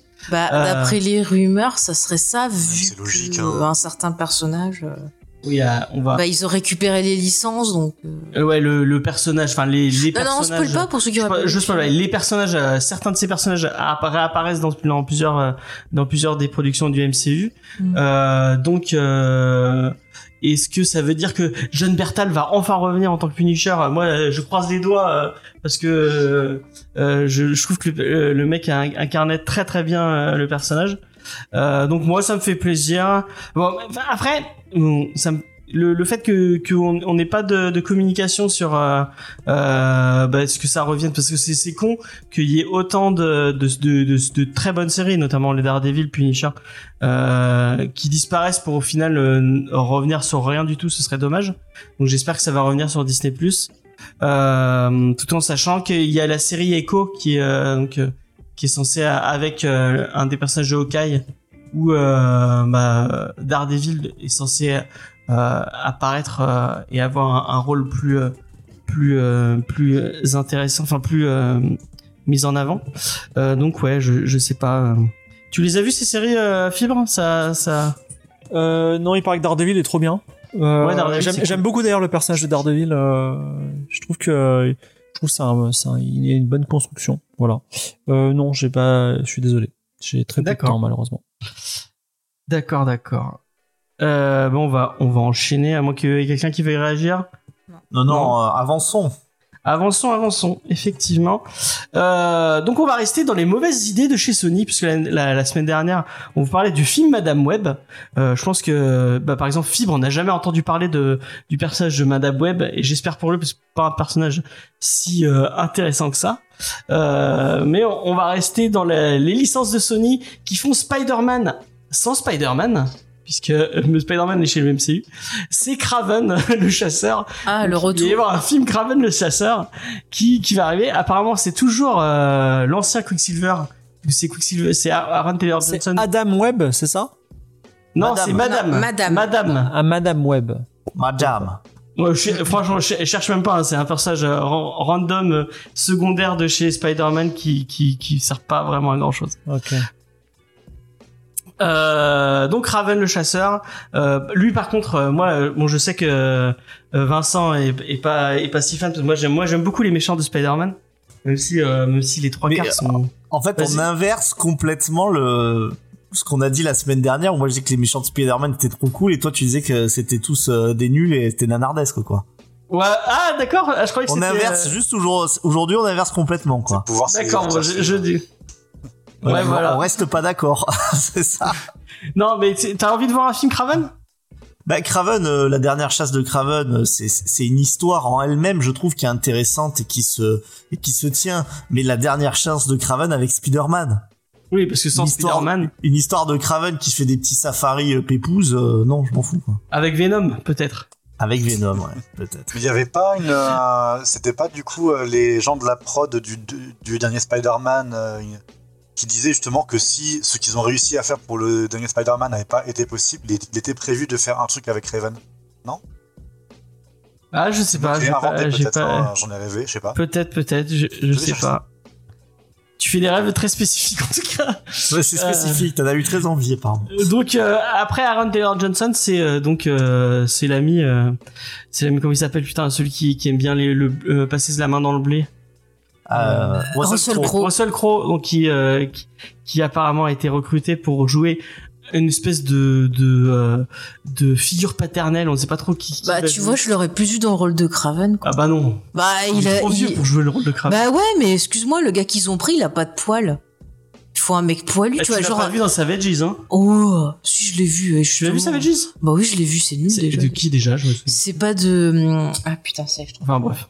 Si, de l'autre qui est fou aussi, là, je trouve plus son nom. Et Ah, euh, vous me dites dans le chat parce que je trouve plus les noms. apparemment aussi, euh, ils sont en train de chercher quelqu'un pour il jouer. fallait Tom Selleck. Ils auraient dû le faire plus tôt et avec Tom Selleck. Oh, putain, c'est vrai qu'il a Il la aurait gueule. en été plus. très bien. Moi, ça m'intéresse pas. Voilà, je, je veux pas voir ce film parce qu'il y aura pas Tom Selleck. Alors, est-ce que euh, Faïd, est-ce que tu sais qui est le frère de Craven Bah, c'est pas Tom Selleck, ça Ce n'est pas Tom Selleck. Vincent, est-ce tu- C'est le entendu. caméléon, le frangin de, de, de Craven. Donc apparemment, ils sont en train de chercher quelqu'un pour jouer le caméléon. Eh ben, ils ont qu'à prendre l'acteur de la série Le Caméléon, comme ça. ah, voilà, tout se Jarod, le retour de Jarod. Tout se regroupe, allez hop, c'est réglé. C'est bon, j'ai retrouvé. En fait, du coup, c'est une, euh, Ah. du coup, c'est Tom Holland qui, aurait- qui a dit en interview, euh, donc je cite, pendant, euh, pendant, pendant longtemps, il devait Mhm. y avoir un film sur Craven qui devait être le troisième film parce que les choses ne marchaient pas et toutes sortes de choses différentes. John m'a proposé, donc John, euh, John Favreau m'a proposé ce film sur Craven, euh, la qui était très cool, blablabla, je peux pas en parler, blablabla, blablabla, au cas où ça se fait pas un jour, mais c'était amusant, blablabla. Ok, voilà. Donc c'était prévu pour être ça. Bon bah apparemment le projet est toujours euh, toujours viable. Mais du coup, cette, fois, côté, Sony, vous, vous dites? Ouais, c'est côté Sony, ouais. Ça te donne envie, Fibre, un film autour d'un d'un vieux colonial qui euh, qui chasse des euh, qui chasse des lions. Non, non, non, c'est pas. En fait, je, pendant que vous pensez à ça, et je, je me disais qu'est-ce que quel projet je pourrais proposer à Calou euh, qui a qui est dégoûté, euh, voilà. Euh, mais euh, moi, en fait, euh, ce que je vous ai pas dit, c'est que j'ai créé un- une super héroïne parce qu'en fait, euh, j'ai voulu à l'époque euh, euh, faire une version un peu gothique sombre de Fantomette. Ouais. Ah, Et je pense qu'en fait, on a, je sais pas si vous, si vous êtes, euh, si vous connaissez un peu les- la préhistoire euh, des super-héros modernes, mais en fait, les premiers super-héros, ils étaient français, le Nyctalope, tout ça, avant qu'il y ait les super-héros américains. Et, euh, et notamment le tout premier super-héros français, qui s'appelle le Nyctalope, c'est un mec qui pouvait voir dans la nuit. En fait, il- il- et lui et ses amis, ils ont été abandonnés parce qu'il est une sorte de X-Men de l'époque, parce que euh, l'auteur à, à l'époque de, le- de la collaboration, ben, il était pro-nazi, tu vois. Donc le Ah. Nyctalope s'est mis à aider les nazis et bon, du coup, on, on passe ce passage français de l'histoire sous le tapis, tu vois. Mais euh, je me dis qu'en fait, y a, on a un patrimoine français très intéressant. Je trouve mais que on en parlait la semaine dernière. Ouais. Mais est-ce que, à mon avis, tu vas peut-être être d'accord avec nous? Ouais. On disait, est-ce que Fantomas, c'est pas le premier super vilain euh, euh, Bah non, parce que le- l'ennemi de Nyctalope, je sais plus qui c'était, mais euh, il y avait des... et même le Nyctalope était même un peu euh, pas forcément euh, un peu louche Bah, quoi, tu vois. Fantomas, c'est plus vieux que Nyctalope. Puisque Ah non, les, non, non, les, non. les feuilletons et tout ça, c'était euh, Ah, au- mais attends, au le- début le- du siècle. Hein. Le Nyctalope c'est euh, 1800 euh, 1870 donc c'est très hyper vieux parce que c'est en fait voir dans c'était la des nuit romans à la base ou c'était déjà sous forme de dessin Ah non non, c'était des romans. Voir dans la nuit, c'est un super pouvoir dans une France où il n'y a pas de réverbère. Tu vois Ah oui. C'est euh, t'es t'es dans Paris, il fait noir total et t'as un mec qui voit dans la nuit. Tu vois, c'était ça qui était ouf.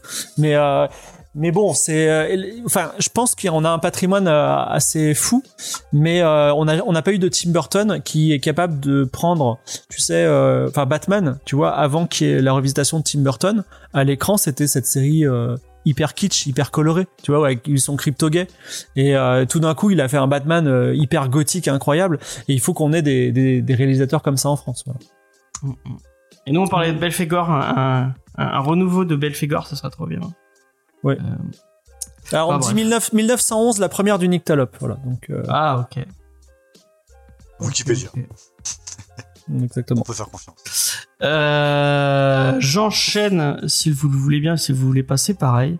Euh, donc, si vous avez aimé euh, La Cour des Hiboux, et ben, euh, je sais pas si vous avez aimé la suite, euh, qui n'était pas par Scott Snyder et Greg Capullo, mais par Tom King, et c'est l'intégrale euh, du Batman de Tom King qui va débarquer chez Urban Comics en mai 2022.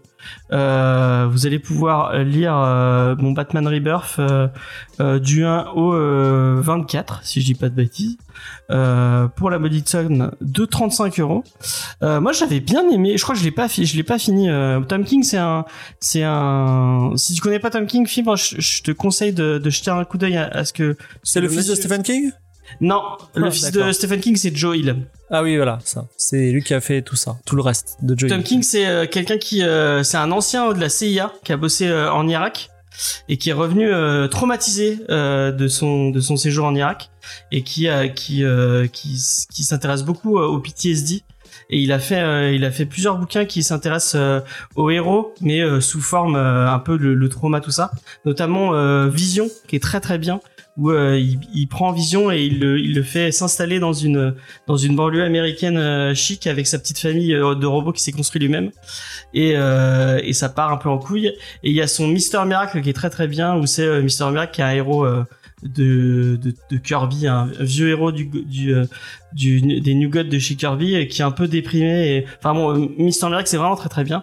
Et il a fait une partie sur euh, sur sur Batman qui est très très cool. Qu'est-ce que t'en penses, Vincent, son, de son Batman? J'ai pas aimé moi. Moi, c'est vraiment, ouais, c'est c'est vraiment, j'ai pas du tout. Alors surtout son premier run là, euh, Gotham Girl, euh, enfin les deux là, super, genre Superman Gotham. Enfin bon bref, Tom King, j'étais vraiment très content que son long run se, se termine. J'ai pas du tout aimé. Puis c'est un peu tous les poncifs de Batman. Gotham détruite, une euh, énième fois, non. euh, Le mariage avec avec Catwoman, parce que c'est lui qui avait qui avait amené ça. Le truc le plus marquant, c'est la mort d'un des personnages un peu iconiques. Alors, est-ce que c'est comme euh, dit Fibre Est-ce que il va pas revenir à un moment donné? Il va revenir. Ah. Il va revenir? Oh, bah, c'est évident. C'est Ah bah, sans fin. C'est euh, Alors, plutôt que de se dire est-ce qu'il va revenir, on peut prendre les paris sur quand ouais. il va revenir. Ah mais il y en a qui beurrent et qui reviennent pas. Jean Grey euh, chez les X-Men, elle a mis un moment avant de revenir. hein. Et elle est revenue. Eh ben, elle est revenue. Donc, Elle est revenue. Elle est revenue. Non, mais en fait, dans les années, dans les années 2000, ils ont c'est quand même pas mal de tabous sur euh, les morts qu'il fallait pas toucher, y compris euh, Gwen Stacy. Alors même si c'est une forme un peu détournée, euh, et euh, bien entendu, bah, vous en rappelez tous euh, Jason Todd, quoi, qui était Ah oui. un mort qui donnait énormément de sens euh, à la direction prise par Batman. Effectivement, qui est revenu en, en Redwood. Moi, j'aime bien Redwood. Si c'est pas mon mon mon mon Robin préféré et euh, tous les gens dans le chat vont être d'accord avec moi parce que le meilleur Robin c'est Damian Wayne. Euh, Il n'y a pas de débat euh, sur euh, sur cette question. Mais t'as fini, oui. possible. bon, on va enchaîner. Euh, donc euh, le Tom King, moi j'avais bien aimé. euh, si vous avez, si vous avez envie de vous, euh, de vous... en plus euh, c'est David Finch et Michael Janin euh, au dessin, c'est plutôt joli. Donc si vous avez, euh, si vous avez l'occasion, jetez-vous euh, sur euh, sur ça en mai 2022. C'était bien ça, hein, si je dis pas de bêtises. Euh, ouais, 13 mai 2022. Euh, on enchaîne et on va finir avec euh, bon, j'avais envie faire, de faire long sur ça, mais on, va, aller très très vite. Euh, c'est, il y a encore des gens qui se disent, oui, on va avoir la higher cut pour pour Suicide Squad, mais arrêtez, s'il vous plaît, de de de de, donner de l'eau euh, au moulin de David Ayer. Euh, ils en parlent parce qu'il y a il y a un- une scène coupée qui vient de sortir où on voit euh, le Joker qui a l'air de d'avoir une relation un peu abusive avec Harley Quinn. Donc voilà. Euh, je vais je vais arrêter avec ces news avec juste cette cette cette, cette déclaration. On ne veut pas, personne ne veut de cette higher cut. Euh, donc arrêtez euh, de nous faire Si, chier. si, euh, la, la mère de David ailleurs a retweeté. Ah bah c'est bien la seule. Euh, vu qu'on est un peu qu'on est un peu short, on va couper la checklist. Euh, vous irez voir vous-même. On la fera la semaine prochaine. Ouais, vous irez voir vous-même ce qui sort cette semaine. Euh, paf, on va passer à la review. Non, à l'interview, par contre. À l'interview, ah oui, effectivement, il y avait l'interview. Je suis complètement. euh, bah vas-y, euh, Vincent. Je te laisse. Tu, tu me laisses en tête à tête. avec oh, voilà, exactement. Bon, alors juste très rapidement parce qu'on a quelques auditeurs euh, assez rares, je pense, qui te te connaissent pas, et je pense qu'en même temps Judas va mettre un peu les liens de tes chaînes Twitch et, et YouTube. Euh, mais est-ce que tu peux un petit peu présenter ce que tu fais et aussi ce que tu apportes, parce que ce que tu fais, bon, encore une fois les gens le savent, mais euh, ce que tu apportes un petit peu à cette espèce de renouveau depuis quelques années du, du jeu de rôle. Euh, alors, bizarrement, en fait, euh, je suis streamer, donc sur Twitch, et je fais du jeu de rôle sur Twitch, et c'est mon métier qui me rapporte de l'argent euh, depuis un an. Même si j'ai cette activité depuis plusieurs années.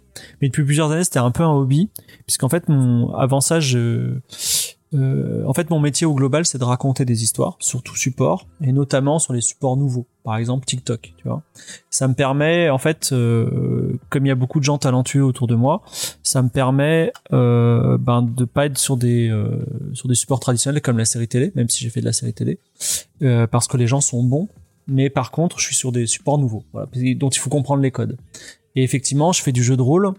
Donc le jeu de rôle sur Twitch, ça fait. J'ai aussi fait beaucoup de jeux vidéo et je fais encore malgré moi du jeu vidéo parce que les prods dans le jeu vidéo sont très longs. C'est-à-dire que là, je vais avoir deux jeux qui vont sortir cette année, mais je les ai écrits, j'ai fini d'écrire point final il y a cinq ans et ils sortent que maintenant. Donc tu vois, c'est euh, ça, ça, ça décale un peu. Mais euh, je, je fais différentes choses. Mais oui, donc sur Twitch, je fais du jeu de rôle et je, fais ce qu'on appelle de l'actual play, c'est-à-dire ce sont des parties de jeu de rôle en direct qui sont euh, regardées en direct, puis après regardées en replay, mais sans montage. Donc il y a un certain rythme qui est imposé. Et euh, c'est euh, en fait, euh, je vous en ai parlé tout à l'heure quand je vous ai parlé de Sam Raimi, euh, qu'il fallait ouvrir l'univers, fallait pas s'adresser euh, particulièrement aux fans ou aux gatekeepers. Ben en fait, l'idée c'est euh, de faire du jeu de rôle pour tout le monde et pour tous, pour avoir la plus large audience possible. Plus t'as d'audience, plus tu peux gagner de l'argent. Voilà. Et depuis peu, ben, ben je fais, euh, j'utilise le jeu de rôle pour plein de choses. Euh, on fait du jeu de rôle politique, on fait aussi du jeu de rôle, ben, fantasy classique, mais on fait du jeu de rôle aussi pour la promotion de produits. Donc en gros, effectivement, mon métier, c'est de raconter des histoires euh, de tout type et c'est très très intéressant. En fait, ma véritable spécialité, c'est ce qu'on appelle la fiction interactive. Voilà. Ok. Alors justement, en fait, en tant que conteur d'histoire, et tu, tu me lances sur la fiction interactive, euh, est-ce qu'il y a des, justement des procédés d'écriture que tu trouves dans d'autres médias Alors, tu dis quand même du comics, ça se voit, euh, mais aussi en littérature, que toi, tu aimes intégrer, alors je vais un peu me concentrer vraiment sur le jeu de rôle, hein, c'est notre passion à, plusieurs d'entre nous aussi, mais euh, que tu aimes toi intégrer dans tes euh, dans tes parties quand tu écris tes scénarios. Oui, alors si j'ai une toute petite culture comics, une plus large culture manga, une culture fantasy, d'ailleurs même non seulement j'ai pas le temps de lire de la fantasy, mais j'ai des gens qui autour de moi lisent de la fantasy, ils me font des rapports, tu vois, genre des fiches de lecture. Et en fait, l'idée c'est aussi de comprendre ce qui marche en ce moment pour être dans le coup, tu vois. Euh, et euh, tu vois par exemple, euh, il y a un mystère que j'aime beaucoup, c'est Harry Potter. Harry Potter, moi j'aime pas, j'aime pas ça. Euh, Enfin, je, c'est pas que j'aime pas ça, je suis pas fan, tu vois. Mais ça- indéniablement ça a marché tu vois donc je peux être un hater et dire euh, j'aime pas ça ça a marché mais euh, l'idée c'est de dire mais pourquoi ça a marché? Quels, sont les quels sont les éléments signatures d'Harry Potter qui font que ça ça a très bien marché? Et quels sont les éléments signatures des, des choses actuelles qui font que ça fonctionne pour être dans le coup? Et surtout la grande question à 10 millions de dollars c'est quelles sont les choses euh, les choses qui vont marcher dans un an ou dans deux ans? Et euh, aujourd'hui en fait euh, les éléments moi je, euh, en termes de création j'utilise enfin les comics les éléments signature des comics c'est euh, des héros qui ont une présence et euh, une un, un, distinguo visuel très spécifique. C'est-à-dire qu'en en gros ils ont un costume euh, reconnaissable. Après leur façon de parler est toujours un petit peu la même. C'est des punchlines à l'américaine. Et il y a de l'action. Voilà. Et le problème, c'est que nous, on, fait des émissions qui sont dédiées pour les Français. Et dans Game of Thrones, par exemple, il y a très peu d'action et de combat. Donc, on n'a pas fait quelque chose qui est spécifique pour les Américains. On a fait quelque chose qui est pour les Français. Dans, les jeux de rôle pour les, jeux pour les Français, qu'est-ce qu'on a? On a des histoires d'amour et de la bouffe. Et euh, j'invente même pas, tu vois. Il s'est truandé les impôts, en gros. Donc, c'est un peu, c'est un peu. Il y a toujours des éléments culturels, tu vois, parce que quand on crée un jeu vidéo, notamment aujourd'hui, contrairement à une BD, en fait, quand tu crées un jeu vidéo, la première question que tu vas te poser, c'est c'est quoi ton marché? Le marché, il est immédiatement mondial. Donc, en gros, aujourd'hui, depuis 2018, quand tu fais un jeu vidéo, 51% de ton jeu vidéo, il va être vendu en Chine. Puis après, le plus gros marché, c'est les États-Unis. Puis après, il y a les Russes, etc. Pourquoi depuis Et 2018 donc, en fait, Super, si, si, bah, en si, fait, je me permets, euh. Alors, je peux te le dire, mais c'est c'est plonger un peu dans l'histoire euh, du, du- de la Chine. Mais en gros, ce qui se passait, c'est que le- les Chinois, ils sont 2 milliards. Donc en fait, en fait, tu fais un jeu vidéo qui plaît à une personne sur un million, tu fais quand même 2000 ventes, tu vois. Donc euh, le, truc, c'est que euh, donc c'est un- c'est un marché immense, mais qui était peu fiable. C'est-à-dire, il était il était peu fiable parce que parce qu'en fait, ils pirataient les jeux Mhm. et ils les vendaient gratuitement et euh, ils te refilaient pas de marge.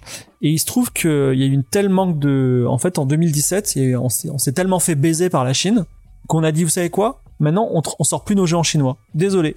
Quitte à rien gagner, autant pas se faire baiser, tu vois. Et euh, du coup, il, il a fallu resserrer les liens. Et aujourd'hui, les partenaires de confiance sont vraiment fiables. C'est-à-dire qu'aujourd'hui, ils sont même surfiables. C'est-à-dire que aujourd'hui, par exemple, ils vont d'abord te donner l'argent complet. Et toi, tu vas leur faire une rétrocession de 20% si c'est leur marge, tu vois. Donc, mais c'est, euh, il y a eu une crise énorme en 2000 2017-2018 qui fait qu'aujourd'hui, c'est un marché fiable euh, jusqu'à quand, je sais pas. Tu vois. Mais ce que je veux dire, c'est que là, je vais sortir un jeu en mai. Et le, on s'est posé, on a dit, on va faire un jeu pour le marché russe. Et donc, on a réfléchi comment on fait. Et donc, quand on a fait ce jeu de rôle, euh, l'idée, c'était de faire un jeu de rôle pour le marché français, pour des gens qui connaissaient pas le jeu de rôle, donc il y a pas de nains, d'elfes, tout ça, et euh, il y a des histoires un petit peu où il y a pas de combat, tu vois, voilà, des histoires un petit peu chaleureuses, parce que le but aussi c'était d'avoir euh, un public féminin qui n'est pas trop axé sur l'action, voilà. Alors, ce qui est, ce qui est vachement intéressant dans ce que tu dis, c'est que tu as une vision finalement très, très pro, très, euh, très entreprise de, du jeu de rôle et en fait, ce qui conditionnera ce qui marchera aujourd'hui. ce qui Ah mais totalement. C'est- Mais tu peux pas savoir à quel point. C'est-à-dire que moi, créer le scénario et faire l'émission, c'est genre 10% du truc. C'est-à-dire que monter l'émission, il y a 20 personnes derrière une émission de Game of Thrones, c'est un vrai boulot. Et aujourd'hui, par exemple, on- là, on a une OPSP pour des mangas euh, euh, début mars. Et en vrai, l'idée, c'est par exemple, t'as 30 000 euros de budget pour faire l'émission. T'as tel streamer, il va coûter 5 000, il nous reste 7 000, on prend qui? C'est-à-dire, l'idée, c'est de dire qui on peut faire venir pour euh, 7000 euros qui soit qui est le plus grand reach mais qui soit compatible avec le reste de l'équipe donc c'est c'est que des prises de tête comme ça et, Ouais. et au final le- l'expérience de jeu de rôle elle est elle est pas là parce que en fait dans le fond on fait quoi? On fait une émission de la même façon que Marvel il fait des films et ils veulent avoir un maximum d'audience tu vois c'est Avec pas une étude de marché, de toute Ouais, façon. voilà, c'est ça, avec un peu l'ex. Enfin, nous, on n'est pas dans l'étude de marché, mais on est, en- on est dans le dans le feeling du truc. Mais ouais, on essaie de monter le le, le truc le plus worse. Et d'ailleurs, c'est assez paradoxal parce que je fonctionne tellement comme ça qu'il y a des éditeurs qui me disent arrête Fibre de nous envoyer des des produits calibrés. On veut plutôt quelque chose de personnel, tu vois. Et Ouais. je sais pas trop. En fait, en vrai, aujourd'hui, je saurais pas faire quelque chose de personnel, tu vois. J'ai un peu, D'accord. excusez-moi, j'ai un peu oublié ça. Alors, en tout cas, si tu veux écouter, même si tes, euh, tes, tes, euh, tes auditeurs, ta commune veut écouter en fait une histoire personnelle, nous aussi, on a fait un actual play euh, d'une partie. Ok. Euh, Comics Discovery, tu pourras bien entendre. Dans quel euh, univers enfin, Alors, dans l'univers de Warhammer.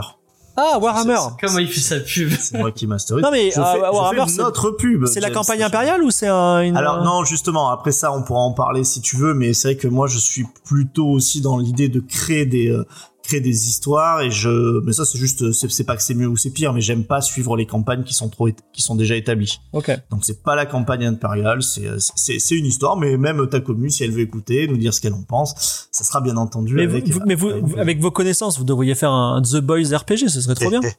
Ah bah écoute, euh, c'est, euh, on, on sort un peu du monde du comics, mais de toute façon, c'est, t'as raison, c'est très intéressant. Et puis je crois qu'on on est nombreux à attendre le, le jeu de rôle Batman. Alors tu ouais, on faire un truc justement, avec le jeu de rôle Batman.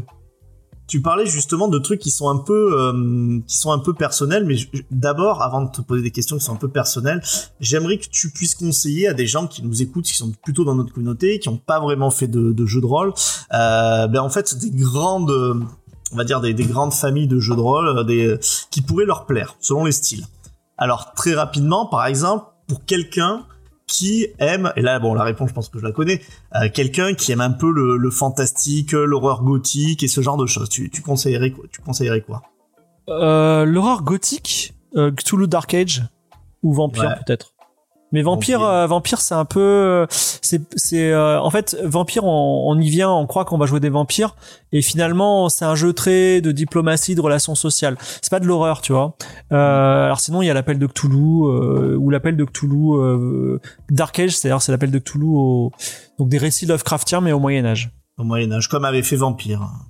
Oui, il y a Vampire aussi. Au Vampire, on peut jouer à toute période, quoi. Mais Van- Vampire, euh, c'est c'est c'est c'est très étrange. C'est beaucoup des open world, c'est beaucoup de liberté et c'est beaucoup de. En fait, c'est un peu la euh, Vampire, s'il est bien joué pour moi, c'est un peu la cour du roi Soleil. C'est-à-dire, t'es un courtisan et comment tu fais pour grimper dans l'échelon social des vampires? Alors, tu, tu, tu, tu bois le sang des gens, mais euh, donc c'est un setting qui est, qui est particulier. Voilà.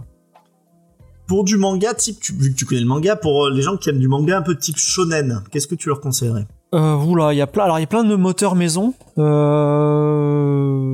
Moi, j'ai par exemple, j'ai un jeu maison qui s'appelle Fight, qui est marrant. C'est un émulateur de Street Fighter. Euh, pour du manga, Pouah ah bah il y a, y a un jeu qui est designé pour ça, mais je suis pas très fan du système. Il s'appelle Ryutama. Mhm. Euh, mais en fait, en vrai, c'est compliqué. C'est compliqué et ça le manga n'a jamais vraiment été retranscrit en système. Euh, alors il y a des euh, parce qu'en en fait il faut un système de combat marrant. Alors je dirais en fait en termes de moteur, il y a un truc qui est pas mal. C'est les aventuriers de la septième mer. Je trouve que ça fonctionnerait bien avec du manga, mais euh, donc les aventuriers de la septième mer c'est du KPDP euh, très narratif avec des pirates, donc c'est très bien pour avoir du One Piece. Mais après il faut il faut prendre les règles et les mettre dans votre univers manga préféré quoi. Pour, pour de la SF, Euh, pour de la SF, les fans de SF qui nous écoutent. Euh, alors, il y a des excellents univers de SF. Le meilleur que je connaisse s'appelle Eclipse Phase, qui est un peu à la The Expanse euh, plus plus quoi. Mais euh, bah, tout dépend de ce que vous voulez faire. Si vous voulez faire du space opera, il y a Star Wars qui a un bon système. Moi, ce que je dirais, c'est trouvez-vous un système dans lequel vous êtes bien? Et mettez le setting que vous que, que, vous préférez derrière. Parce que par exemple, il y a un jeu, il y a un univers euh, iconique euh, de l'espace qui s'appelle Warhammer 40 000 qui est très très riche, très très intéressant, mais très particulier. Mais alors les règles sont trop compliquées quoi. Voilà, Polaris c'est pareil, Polaris faut des jours et des jours, alors que c'est un super setting de, science-fiction. Donc moi je dirais achetez-vous un, setting de science-fiction qui vous plaît bien. Donc Polaris, Polaris le concept c'est euh, les, gens ont quitté la terre ferme parce qu'elle est trop polluée et on vit sous les mers. Donc c'est euh, Star Wars avec des sous-marins, mais euh, le le système est trop compliqué. Donc jouer avec je sais pas le système de l'appel de Cthulhu quoi. Ok, ok, ok. Bah, il y a plein de choses. J'aurais pu te demander pour le camping. Peut-être que tu aurais pu me citer de, de mémoire Raoul. Ah, il y a Raoul, le jeu de rôle qui sent sous les bras, ouais, mais il y a, y a un jeu de camping euh, qui a été qui est sorti à part un breton, je me souviens plus comment il s'appelle, où ça s'appelle euh, genre euh, la colo autour du feu, tu vois. Donc, Ouais. euh, mais euh, en fait, tout est plus ou moins possible. Euh, je pense que le, enfin, je je sais pas, ça dépend, ça dépend. Je dirais que de la même façon que toi, tu crées tes propres scénarios pour Warhammer parce que tu veux emmener tes joueurs euh, où ils veulent et tu les connais bien. C'est comme ça qu'il faut, faut aller. Et après, il faut être avec un système où on est à l'aise. Donc toi, tu utilises Warhammer parce que tu es à l'aise. Ils ont un système, super système de, de, de, de, de profession, tu vois. Mais euh, voilà. Et là aussi, Ouais. il y a un truc, je dirais, hein. voilà, le- les gens qui veulent se mettre au jeu de rôle, euh, mettez, je, je les mets en garde. Euh, Il y a le fameux Donjons et Dragons. Donjons et Dragons, aujourd'hui, c'est 70% des ventes du jeu de rôle. Donc ils ont un monopole, ils ont un super nom. C'est pas forcément un système facile. Voilà, sachez-le. Euh, sachez-le que vous allez acheter un bouquin de 300 pages de règles. Voilà. Et euh, alors il n'y a pas besoin de connaître les 300 pages pour y jouer, mais ça reste un, un bouquin très complexe. Il y a peut-être des jeux beaucoup plus simples et vous n'avez pas envie de, de connaître toutes les règles par cœur pour le faire, quoi. Bah, je pense que là, tout ça, ça peut un peu aider parce que c'est vrai que, comme tu avais déjà dit, le jeu de rôle, ça peut plaire un peu à tout le monde dès qu'on a un peu d'imagination. Et c'est vrai que souvent, on se dit, bah, moi, j'aime un style en particulier. T'as donné des bonnes, euh, enfin, des bonnes pistes. Et pour terminer, en fait, on va faire un peu style portrait chinois pour voir vraiment, toi, bah, quel type de maître de jeu t'es. Je vais te donner des, euh, je vais te donner des phrases. Euh, si si s'il y a deux choix, bah tu choisiras le choix, euh, tu pourras justifier rapidement. Et euh, s'il n'y a pas de choix, tu diras simplement euh, oui ou non. Alors, est-ce que tu es pour ou contre, par exemple, tuer ces joueurs pendant une partie Alors, ça dépend parce que euh, moi, je, je tue un joueur sur deux conditions. C'est euh, s'il a vraiment fait le con, c'est-à-dire euh, il a dit j'ai envie de me sau- sauter dans le précipice et je lui dis tu es sûr de vouloir sauter dans le précipice vraiment? Parce que ça a l'air d'être une chute mortelle. Oui oui je veux bien. Ok lance les dés et s'il a fait une connerie et que les dés euh, et que vraiment il dans sa confirme, connerie et que les dés ils disent qu'il est mort bah il est mort voilà il y a pas de voilà par contre s'il a été très prudent c'est-à-dire euh, je voudrais descendre de la falaise, mais je m'accorde avec deux, je m'attache avec deux cordes, il y a un truc comme ça, et que vraiment il est très malchanceux, là je le tue pas, parce que je veux, en fait, il faut pas qu'il y ait un sentiment d'injustice. Tout dépend de l'univers. Si c'est un appel de Cthulhu euh, ou un chill, euh, qui est un jeu de rôle d'horreur, et ben effectivement il faut qu'il y ait 60% de la table qui soit mort à la fin de la séance, tu vois, parce qu'il Ouais, faut qu'il y ait un sentiment de peur, tu vois. Mais euh, dans un jeu de rôle euh, tranquille ou d'aventure, non. Mais d'ailleurs, euh, euh, les gens qui vont te dire euh, je les tue sans problème, en fait, à Warhammer, t'as un truc, truc qui s'appelle les, les, les dés de destin. Euh, à Donjons et Dragons, tu peux ressusciter les gens. Donc, en vrai, les, les, les gens sont là plutôt pour faire carrière dans le jeu de rôle en tant que personnage plutôt que mourir euh, au, détour d'un chemin, quoi.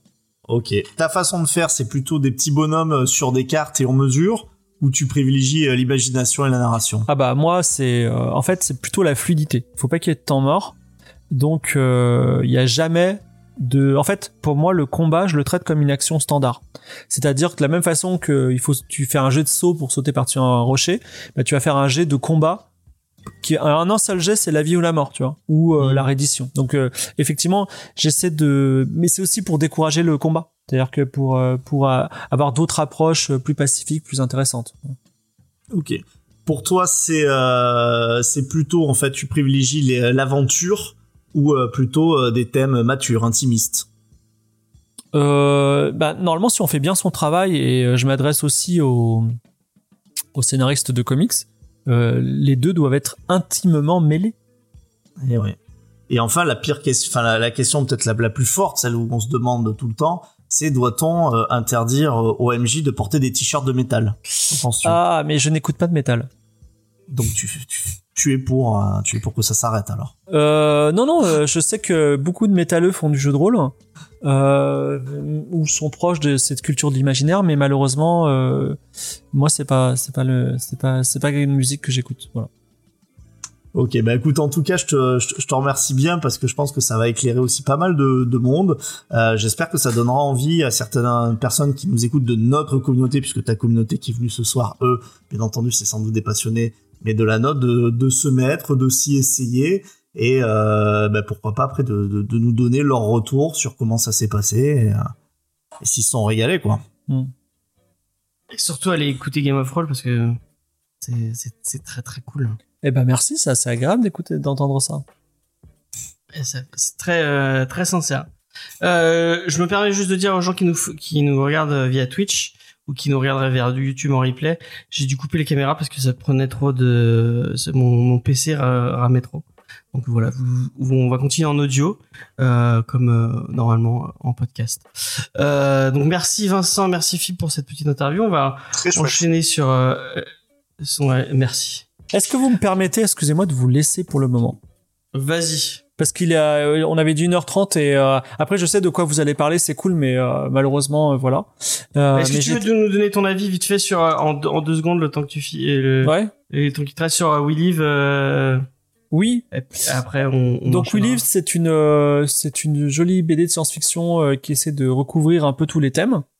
Et euh, notamment, en fait, j'ai retrouvé un look and feel de 2005. Alors, c'est un peu parce qu'en 2005, dans le jeu vidéo, on avait cette euh, cette fascination de la du- d'un monde post-apocalyptique, mais euh, avec une domination de la nature. On avait ça dans Portal avec euh, la nature qui rentre dans le complexe de Portal. On avait ça dans euh, un jeu qui s'appelait Voyage en Occident, mais euh, version euh, américaine. Euh, voilà, en gros, c'était euh, avec le premier The Last of Us. Donc, j'ai retrouvé cette, cette espèce de mythe primordial qui est très intéressant. Et c'est mignon. Moi, moi, je, enfin, je trouve que c'est pas mal du tout. C'est bien fait. Voilà, même si il y a, y a vraiment de tout, tu vois. Ok. Euh, Merci euh, merci pour euh, merci pour ton temps et merci d'avoir donné ton avis sur We Live. euh, Merci. et, euh, tu es le bienvenu quand tu veux pour revenir. Je vous laisse et euh, je sais que vous avez besoin d'un fichier audio, donc tu m'enverras un petit email et je te l'enverrai. D'accord? Bah, c'est avec le même mail auquel je t'ai envoyé le, Ça marche. le, le mail. Faites passer une bonne fin de soirée. Merci. Ouais, merci, Bonne Salut. soirée merci à toi. Merci, à bientôt. Au revoir. Ciao. Euh, du coup, c'est qui qui fait les auteurs Euh, c'est moi, c'est moi. C'est euh, mon cher Bah, James. Alors, ça. Juste, va on aller, invite, euh, euh, excuse-moi Faye, mais on oui. invite les, euh, les- enfin, la, la commune de, de Fibre Tigre qui nous, euh, qui nous a découvert ce soir euh, à rester avec nous pour Mhm. la, pour, pour justement euh, les auteurs présentés par Faye et notre review, en espérant que ça va vous donner euh, envie plus, ou euh, pas envie de ou lire, pas euh, de lire le titre et peut-être aussi de nous suivre. Oui, de découvrir notre univers parce qu'on ne fait pas que des comics. Je vous invite à aller voir notre site internet euh, jamesfay.fr où vous trouverez toutes nos productions diverses et variées. Effectivement. Mhm. Merci Euh, euh, Faye de le souligner. Bah, de rien, de rien. Je, je vais mettre le lien après euh, dans le chat. Alors, au niveau des euh, auteurs donc de We Live, c'est deux frères, donc Inaki et Roy Miranda. Malheureusement, ben ils sont assez mystérieux parce que j'ai eu beau chercher, à part le titre ben de des, des œuvres sur lesquelles ils ont travaillé, ben il n'y a pas grande info sur eux. Il y a des comptes Twitter, voilà, des réseaux sociaux où vous pouvez les suivre.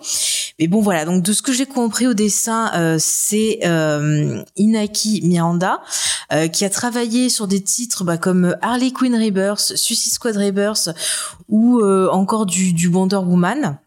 Et son frère Roy Miranda, donc qui est auteur, qui apparemment donc a travaillé sur euh, Aftershock Triplay et donc euh, We Live qui sont apparemment je crois des séries euh, euh, liées.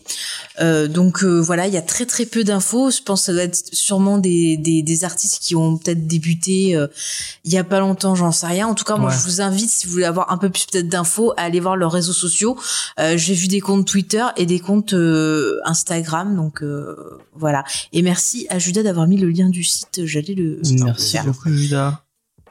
Mais écoute, bah, je, je te laisse ta parole pour que tu nous parles avec euh, une voix suave de ce titre. Ah bah merci beaucoup. Mais c'est vrai, enfin vraiment, euh, c'est vrai que genre en essayant de me renseigner sur euh, sur les auteurs, j'ai j'ai fait chou blanc aussi comme toi. La plupart, c'était pas facile. Mais tu en es beaucoup mieux sorti. Mm. We Live, c'est sorti aux USA en 2021. Euh, premièrement dans une série de 5 numéros qui sont réunis en français dans ce volume qui est édité par 404 éditions.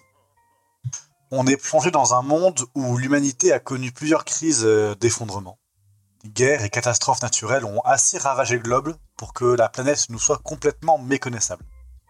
Les villes sont en ruine et la nature a muté pour donner naissance à des monstres carnivores impitoyables et à des zombies. Est-ce pour autant que l'humanité a disparu? Pas encore. Mhm. La société, elle perdure autour de neuf mégalopoles qui sont bâtis aux quatre coins du monde dans des lieux qui sont encore globalement épargnés par la colère de la nature mais euh, celle-ci ne devrait plus faire long feu non plus. En effet, une civilisation extraterrestre inconnue envoie aux humains des capsules euh, prévenant d'un- d'une ultime catastrophe qui va, pour sûr cette fois, éteindre l'humanité. Mais pour sauver no- notre espèce, ces capsules, qui sont au nombre de 5000, envoyées au hasard sur la planète, renferment chacune un bracelet de sauvetage destiné à un enfant. Il s'active alors un compte à rebours. À son terme, chaque enfant doté d'un bracelet est amené à la balise et amené à la balise d'extraction du mégalopole, sera sauvé et pourra perpétrer, la race humaine dans l'espace. Dans cette histoire d'apocalypse, on va suivre la, euh, la jeune Tala et son petit frère Ototo. Aucune blague de Toto ne sera faite durant ce, durant ce stream, je vous en assure personnellement. Merci. Ce dernier, du coup, il a trouvé euh, un bracelet de sauvetage et sa sœur a reçu les derniers, les, les derniers mots de, la- euh, de sa mère pour mission euh, d'amener du coup son petit frère à la mégalopole pour qu'il soit sauvé. C'est une tâche qui est loin d'être simple et qui demandera tous les efforts de Tala pour protéger son petit frère de la violence et de la cruauté de ce monde. Elle essaiera de lui cacher cette fin du monde et le triste sort qui attend tous ceux qu'il sera amené à laisser derrière lui, y compris sa sœur. Ototo, c'est un garçon imaginatif et rêveur. Et un peu à la façon de, euh, La vie est belle, le film euh, où, euh, durant l'Holocauste, où un père va inventer toute une histoire pour que son enfant ne se rende pas compte de toute l'horreur qui est en train d'arriver. Elle va en fait euh, inventer pour lui un mensonge pratique en lui disant que son bracelet le, euh, le désigne comme un super-héros. Et que les extraterrestres vont l'emmener euh, pour l'entraîner à maîtriser ses, ses pouvoirs et, et c'est pour ça qu'il doit y aller. Donc dans l'idée voilà, de, de lui cacher un petit peu ça pour lui rendre l'épreuve plus facile. Tala parviendra-t-elle à accomplir sa mission? Ototo gardera-t-il son innocence d'enfant? Au cours de leur voyage, les, deux enfants rencontreront des alliés hauts en couleur, mais se frotteront aussi à ce que l'humanité a de pire dans la plus pure tradition des récits post-apocalyptiques. C'est donc un récit qui va mélanger énormément de, euh, choses différentes et un peu tout ce qu'on a dans la, pop culture. euh, plein de thèmes, on va avoir du zombie, euh, des, monstres mutants, toute une quête avec des enfants aussi. Et en plus des numéros de comics, We Live est accompagné d'une bande son qui est intégrée aux planches sous une forme de QR code. Et en, Ah merde, je et le en fait, du coup, quand on va, du coup, on peut scanner euh, ces QR codes qui va du coup nous emmener sur un lien YouTube où on va avoir euh, ces musiques qui sont donc composées par euh, El Hombre Biento et Maria Gonzo Lorante. Ces chansons, elles sont donc, euh, elles sont aussi jouées avec des animations euh, sur YouTube euh, dans, la, euh, dans, dans, dans- dans la vidéo qui sont très très jolies. Et euh, donc euh, à la fin de ces, de ces cinq numéros, on va, enfin, la licence We Live, elle va continuer avec une nouvelle série de comics qui va suivre cette première, cette première histoire. Mais je vais pas vous en dire plus parce que ce serait spoiler la fin, euh, la fin, la fin des, des, des ouvrages. Et donc mes petits amis, qu'est-ce que vous avez pensé de We Live? Et toi, t'as aimé Eh ben, Je te retourne la beaucoup. En fait, question. moi, j'ai, en vrai, j'ai plutôt apprécié vraiment. Enfin, c'est, c'est super joli. Les couleurs sont, euh, sont très, euh, sont, sont, enfin, c'est vraiment très, euh, très coloré pour un récit post-apo où on a plutôt la- l'habitude d'avoir des trucs assez sombres, plutôt un peu désaturés. Et là, vraiment, ça, ça pète un petit peu. C'est, c'est assez fantaisiste. Après, voilà, c'est quand même un récit qui est super chargé en plein plein de trucs. Il y a plein, vraiment, enfin, le, on se pose pas beaucoup de temps parce qu'à chaque fois il y a une nouvelle péripétie, etc., qui s'enchaîne avec une autre, avec plein de situations euh, qui sont parfois à la limite euh, du cliché, mais qui restent quand même assez, assez développées et assez intéressantes pour qu'on tombe pas dans le, dans le, euh, dans le catalogue de ce qui doit être dans, une, dans un truc post-apocalyptique. Pour dire. Donc ça, euh, ça va, non, c'est plutôt, euh, plutôt très sympa et je comprends vraiment complètement qu'on euh, qu'on accroche au délire. Même moi-même, en fait, genre il y a des moments qui m'ont beaucoup ému. Il y a, y a un moment qui est très réussi en termes d'émotion. Et pareil avec avec la musique, ça se ça se marie bien. Simplement, voilà, moi la, musique, je comprends pas vraiment parce que la musique a un ton, a une un ton très posé. Enfin, c'est très c'est très contemplatif à la façon de ce qu'on peut voilà enfin de ce qu'on peut voir dans des euh, dans des moi ça m'a- ça m'a fait penser dans ce coin là avec euh, avec le jeu vidéo euh, The Last of Us où du coup on va avoir des longues des longues séquences avec de la musique un peu contemplative et des moments pour se poser etc avec en contraste des scènes d'action très très très très intenses qui vont ponctuer ça mais en fait, dans We Live, c'est vraiment l'inverse, dans le sens où il y a vraiment que des scènes d'action et que des scènes très très intenses. Et du coup, je trouve que le, récit ne respire pas assez. En fait, c'est que genre, il y a beaucoup beaucoup de trucs, il se passe beaucoup beaucoup de trucs en juste 5 numéros, et on n'a pas vraiment le temps de vraiment développer des scènes avec les personnages, etc. Et du coup, bah, genre, le, bah, la- par exemple, le, premier traumatisme qui intervient, il, intervient tellement rapidement, il est tellement évacué rapidement que, je l'avais oublié jusqu'à ma quand, quand euh, j'ai relu euh, en, euh, en diagonale pour préparer l'émission. Et ensuite, voilà, c'est aussi un, truc que je trouve extrêmement violent. C'est genre, je m'attendais pas à lire un truc comme ça parce que bah, la cover et tout l'em- et tout euh, l'emba- enfin, l'emballage est très mignon, très doux presque. Et vraiment, ce qui se passe dans ce comic, c'est affreux. Hein. Il y a vraiment, enfin, genre, c'est des, il y a des gamins qui meurent. Genre, il y a des scènes entières où on va avoir des massacres de gamins. Ouais, mais alors c'est parce que tu as t'as- t'as pas lu un truc pire qu'on avait euh, qu'on avait déjà fait euh, euh, something killing the children. Oui, mais ah, Bon, c'est pas pire. Hein. Ah bah si c'est en fait si parce que là en fait le, le- Judas a tout à fait raison mais en fait le, le gros problème de d'ici c'est que même s'il y a- beaucoup d'enfants qui vont mourir de manière un peu atroce et tout en fait on les suit tellement jamais que c'est des silhouettes on s'en fout. Ça, ça annule complètement l'horreur émotionnelle. Et Judas a tout à fait raison on dit quand il dit que ça devrait beaucoup plus respirer parce que si la même histoire il nous l'avait raconté elle on décompressait un peu et on faisait 10 tomes au lieu de 5 on aurait pu s'attacher à vraiment tous les personnages. Et quand des personnages meurent ben ça ressemble pas à des personnages qui meurent comme dans les films catastrophes euh, en fond. Euh, personne n'a jamais euh, chialé parce qu'il a vu un mec qui courait et qui se faisait emporter par une vague dans un film catastrophe. Bah là c'est pareil. En fait ils sont tellement on sait tout de suite en fait bah, qui a une importance qui en a pas. Et donc en fait s'il y a peut-être là une surprise au début d'un personnage qu'on pensait voir euh, tenir plus longtemps mais euh, ouais, mais Sinon, comme les morts dis, des ça, s'en va, enfants, euh. ça, ça se passe tellement rapidement. Je crois vraiment, ça se passe en deux cases et après, c'est, on n'en parle plus, quoi.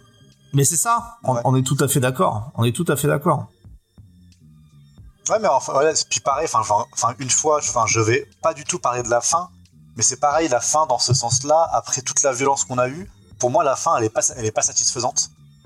Parce que pour moi, à la fin, je comprends pas pourquoi est-ce qu'on. Enfin, je... vraiment, genre, la fin ne rend pas sens à tout ce qui s'est passé, ou en tout cas, entre guillemets, enfin, toute la violence par laquelle on est passé n'a pas vraiment de, de conclusion, en fait, je trouve. Mais après, genre, je peux pas parler de la fin. Et pour le coup, on va pas en parler. Ouais, on n'en parlera pas, ouais. Ne spoilons pas.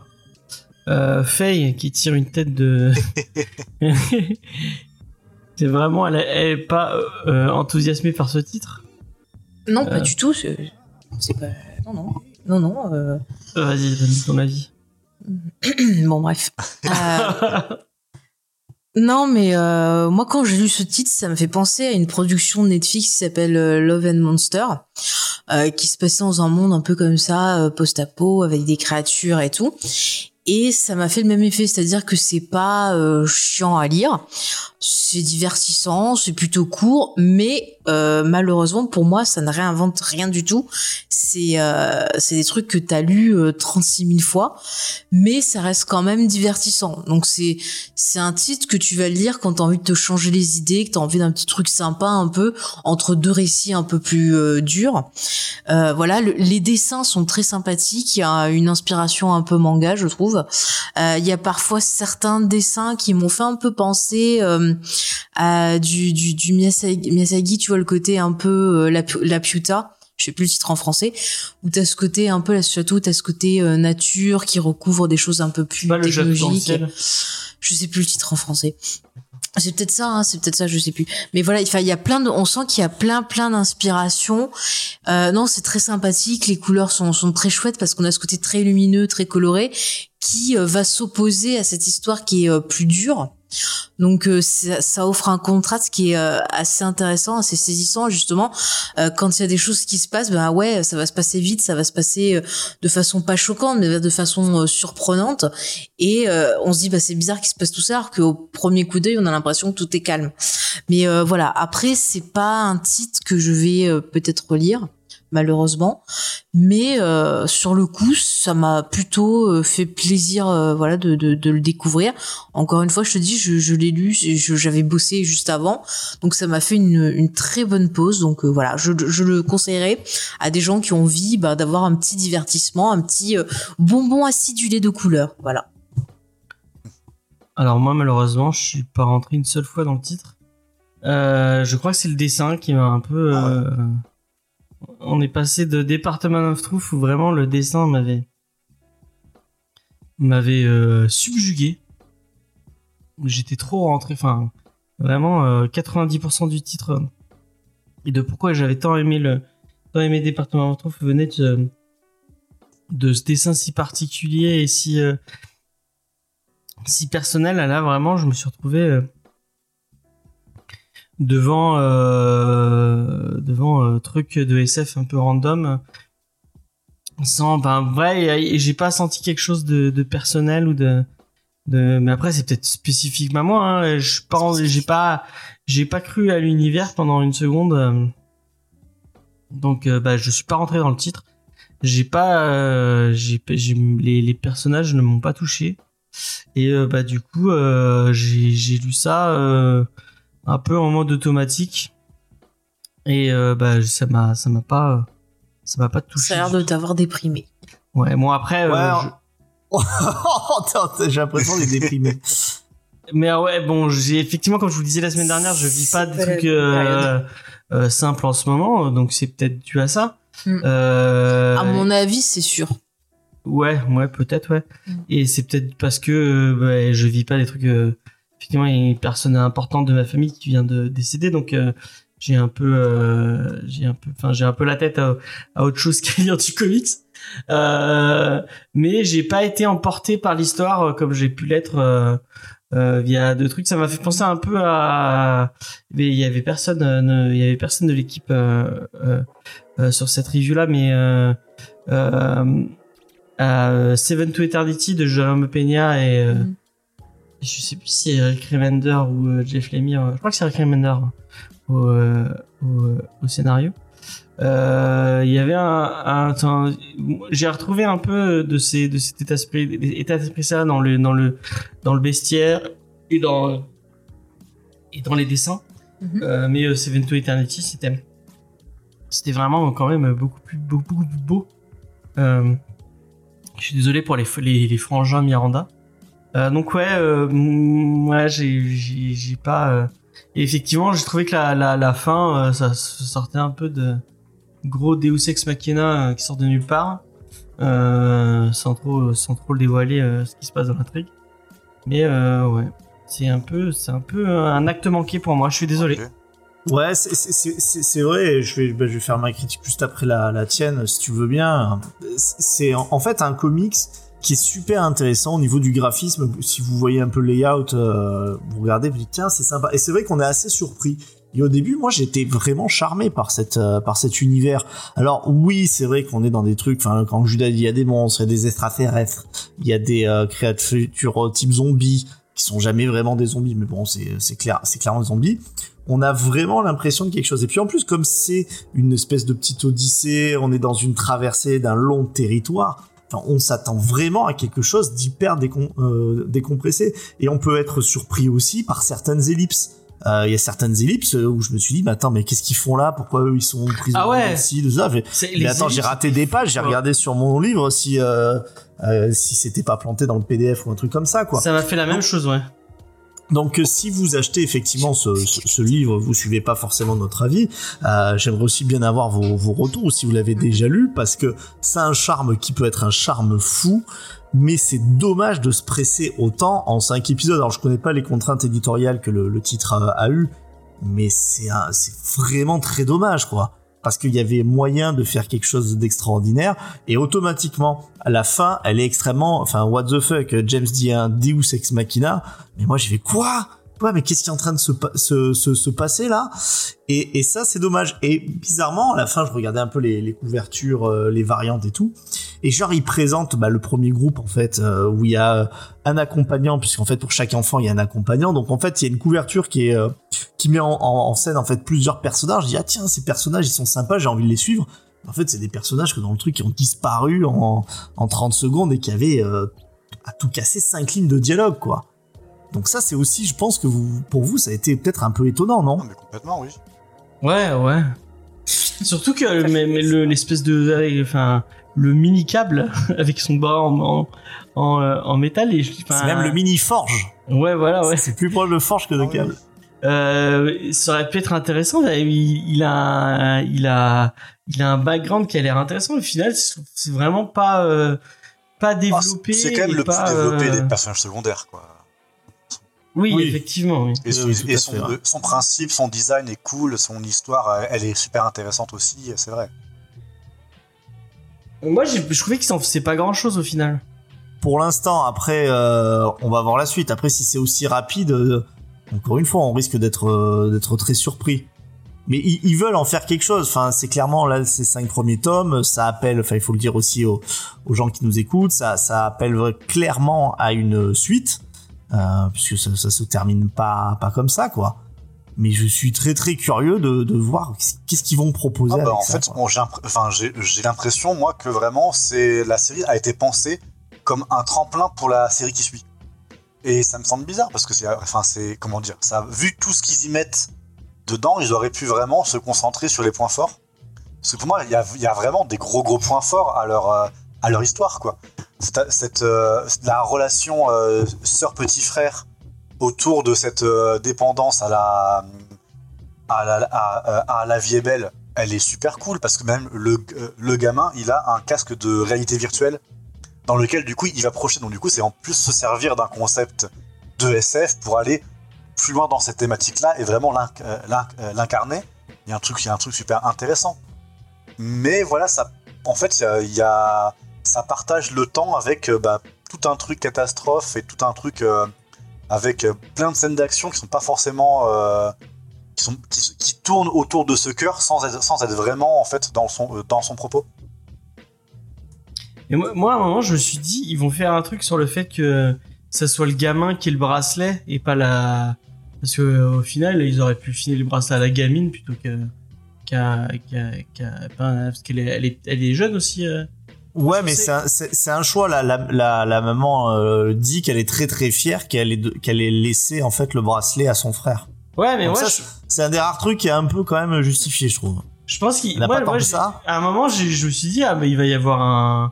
Il va se faire couper le bras, il va y avoir une.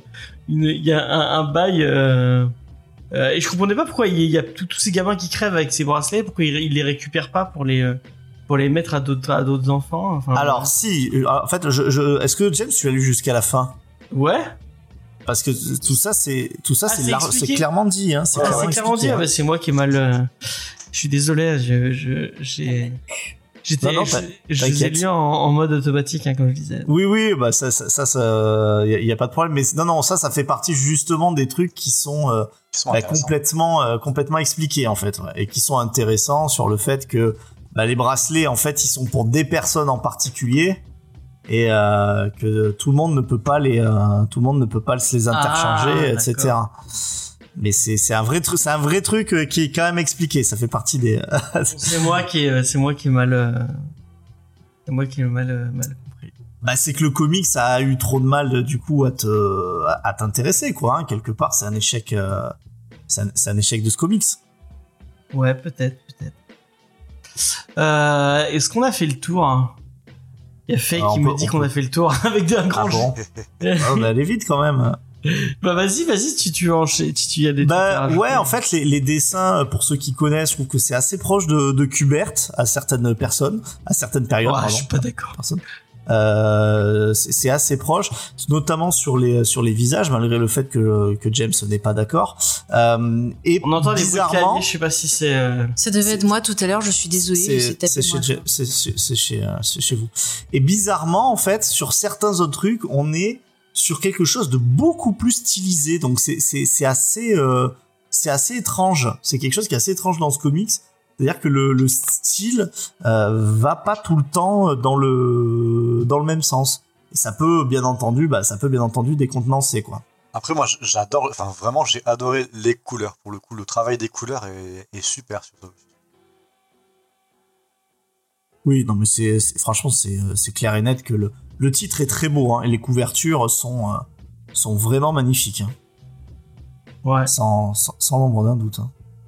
Mais bon, si euh, encore une fois, en fait, euh, t'as raison, euh, je on dirait vraiment une espèce de, de préquel, comme si euh, bah il y avait un univers de super-héros. euh, et en fait, ça, ben voilà ce qui s'est passé. Et peut-être qu'on l'aurait accepté plus facilement, parce que là, on s'attendait à une histoire qui était, je pense, euh, beaucoup trop différente. Ouais, c'est ça. En même temps, il y y a aussi tout le. Ben, moi, pour moi, il y a une vraie dissonance euh, avec, par exemple, avec d'autres choix autour. Par exemple, les choix, les choix de la musique qui ont été composés pour. Pour moi, c'est pas du tout le rythme du comics en fait, et du coup, ça m'a encore fait plus fait, enfin plus donné l'impression en écoutant que l'intention de ce que je lisais et la réalisation de ce que je lisais était, était différent, alors que pas tellement en fait. Alors que je pense qu'ils sont très conscients de ce qu'ils font, mais je, il y a- pour moi, il y a- y, des choix qui vont pas très bien ensemble. Bah, il faudrait même la, la, la musique pas la mettre parce que moi je me rappelle de l'époque de, de punk rock euh, Jesus.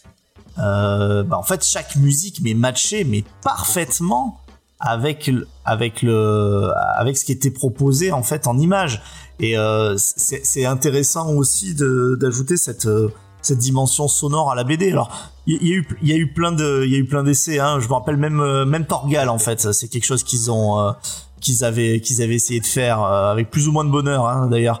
Mais là en fait ouais c'est on se dit mais ça va pas ensemble quoi. T'as essayé toi, Faye, euh, les, euh, les musiques Je n'ai même pas vu qu'il y avait un... En plus, je t'avoue, j'ai- je, je, je, QR codes, j'ai même pas fait je, je, t'avoue que j'écoute, enfin que j'ai lu, lu en écoutant la BO de Matrix parce que souvent je réécoute la BO de Matrix. Donc voilà, j'ai absolument pas fait gaffe qu'il y avait des QR codes. Voilà. J'irai écouter quand même. Plus, euh, parce que très je sais bien, que hein. Judas. Ju- Ouais, tu m'en avais partagé euh, un lien ou deux et du coup j'ai pas cliqué, mais j'aurais dû, j'aurais dû le faire. J'aurais dû le faire. Elles sont vraiment très bien dans leur style qui a rien à voir avec le comics. C'est ça qui Ok. est étonnant. En phrase de conclusion, moi, si Bah, je peux coup, dire, juste mon, pour mon ressenti, pour moi, vraiment, c'est en fait, quand t'as une histoire aussi euh, violente de, euh, de voyage pendant, euh, pendant, euh, pendant l'apocalypse avec du trauma qui, va, qui vont frapper les enfants, en fait, pour moi, tu dois avoir, enfin, pour moi, ça vient avec un propos, et genre, ta fin doit être, en, enfin, doit tenir compte de toute la violence qui s'est passée. Et pour moi, le truc qui m'a vraiment décidé à me dire que bah en fait euh, non, ce comics était une déception. C'est la fin parce que la fin part sur complètement autre chose et la fin ne, euh, ne donne pas du sens à toutes les épreuves qu'on a qu'on a qu'on a, qu'on a, qu'on a traversées. Qu'on a traversées, Mhm. excusez-moi. Mais en fait, c'est un peu symptomatique de certains blockbusters qu'on a maintenant. C'est-à-dire que avant, on avait des blockbusters, oui, on avait le divertissement, mais il y avait toujours quelque chose derrière. C'était un peu euh, une illustration euh, de l'époque dans laquelle on vivait. Tu prends Les Dents de la Mer, euh, voilà, qui est un des premiers gros blockbusters. Tu prends même ceux des années 80-90. Il y avait toujours quelque chose derrière, tu vois, en tirer. Et c'est vrai que maintenant, euh, bah, c'est quelque chose qui se perd beaucoup, je, je trouve. Et euh, moi, moi perso. euh, J'aime bien voir voilà des films comme ça qui pètent ou même des histoires comme ça euh, voilà de post-apo et tout j'adore ça mais j'ai envie qu'il y ait quelque chose derrière autre que le plaisir de de de voir des monstres des trucs comme ça. Et c'est vrai que sur ce, ce titre là ça me manquait un petit peu. Euh, je me rappelle de tu vois de, de titres je vais en parler souvent à James. Il y a un, un roman qui m'avait euh, marqué qui était euh, mince, génération comment je dis à chaque fois c'est génération Zo Ah, de Norris. L'auteur il s'appelle Norris je retiens jamais son prénom. Génération. euh, Clash, voilà un truc comme ça, où c'est des gamins, où c'est un monde un peu post-apo où les gamins prennent le pouvoir et il y avait tout un truc intéressant derrière sur la société, sur la notion de ce qui était acceptable, pas acceptable. Enfin, c'était hyper intéressant. Et là, je trouve que dans ce comics, il y avait vraiment matière à explorer un peu plus cet univers, à proposer quelque chose d'intéressant justement entre l'opposition enfant-adulte, par exemple, euh, société hors société. Est-ce que la jeunesse représente un certain espoir? Qu'est-ce qu'on peut en dire ou autre? Et euh, c'est dommage, c'est un petit un petit truc manqué. Il y aurait eu ça en plus pour moi, tu vois, ça aurait été un comics un peu plus marquant. Là, pour le coup, euh, tu vois, je définis comme je vous dis, j'ai passé un bon moment en le lisant, mais franchement, euh, je vous écoute, il y a plein de scènes que j'ai déjà oubliées et tu vois, c'est dommage. Ouais. Effectivement. Euh, on va passer un petit tour de table pour savoir si ce comics est un coup de cœur hein, pour l'équipe ou pas du tout. Je rappelle le principe du coup de cœur pour les gens qui nous découvriraient.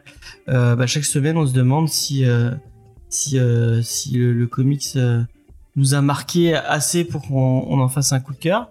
Et euh, si toute l'équipe est d'accord euh, pour euh, pour y mettre ce label du coup de cœur, on se demande si on, le- on- la pose sur le sur le sur, mi- sur les miniatures et sur sur le reste pour leur pour leur- desservir un peu un, label coup de cœur comme Discovery.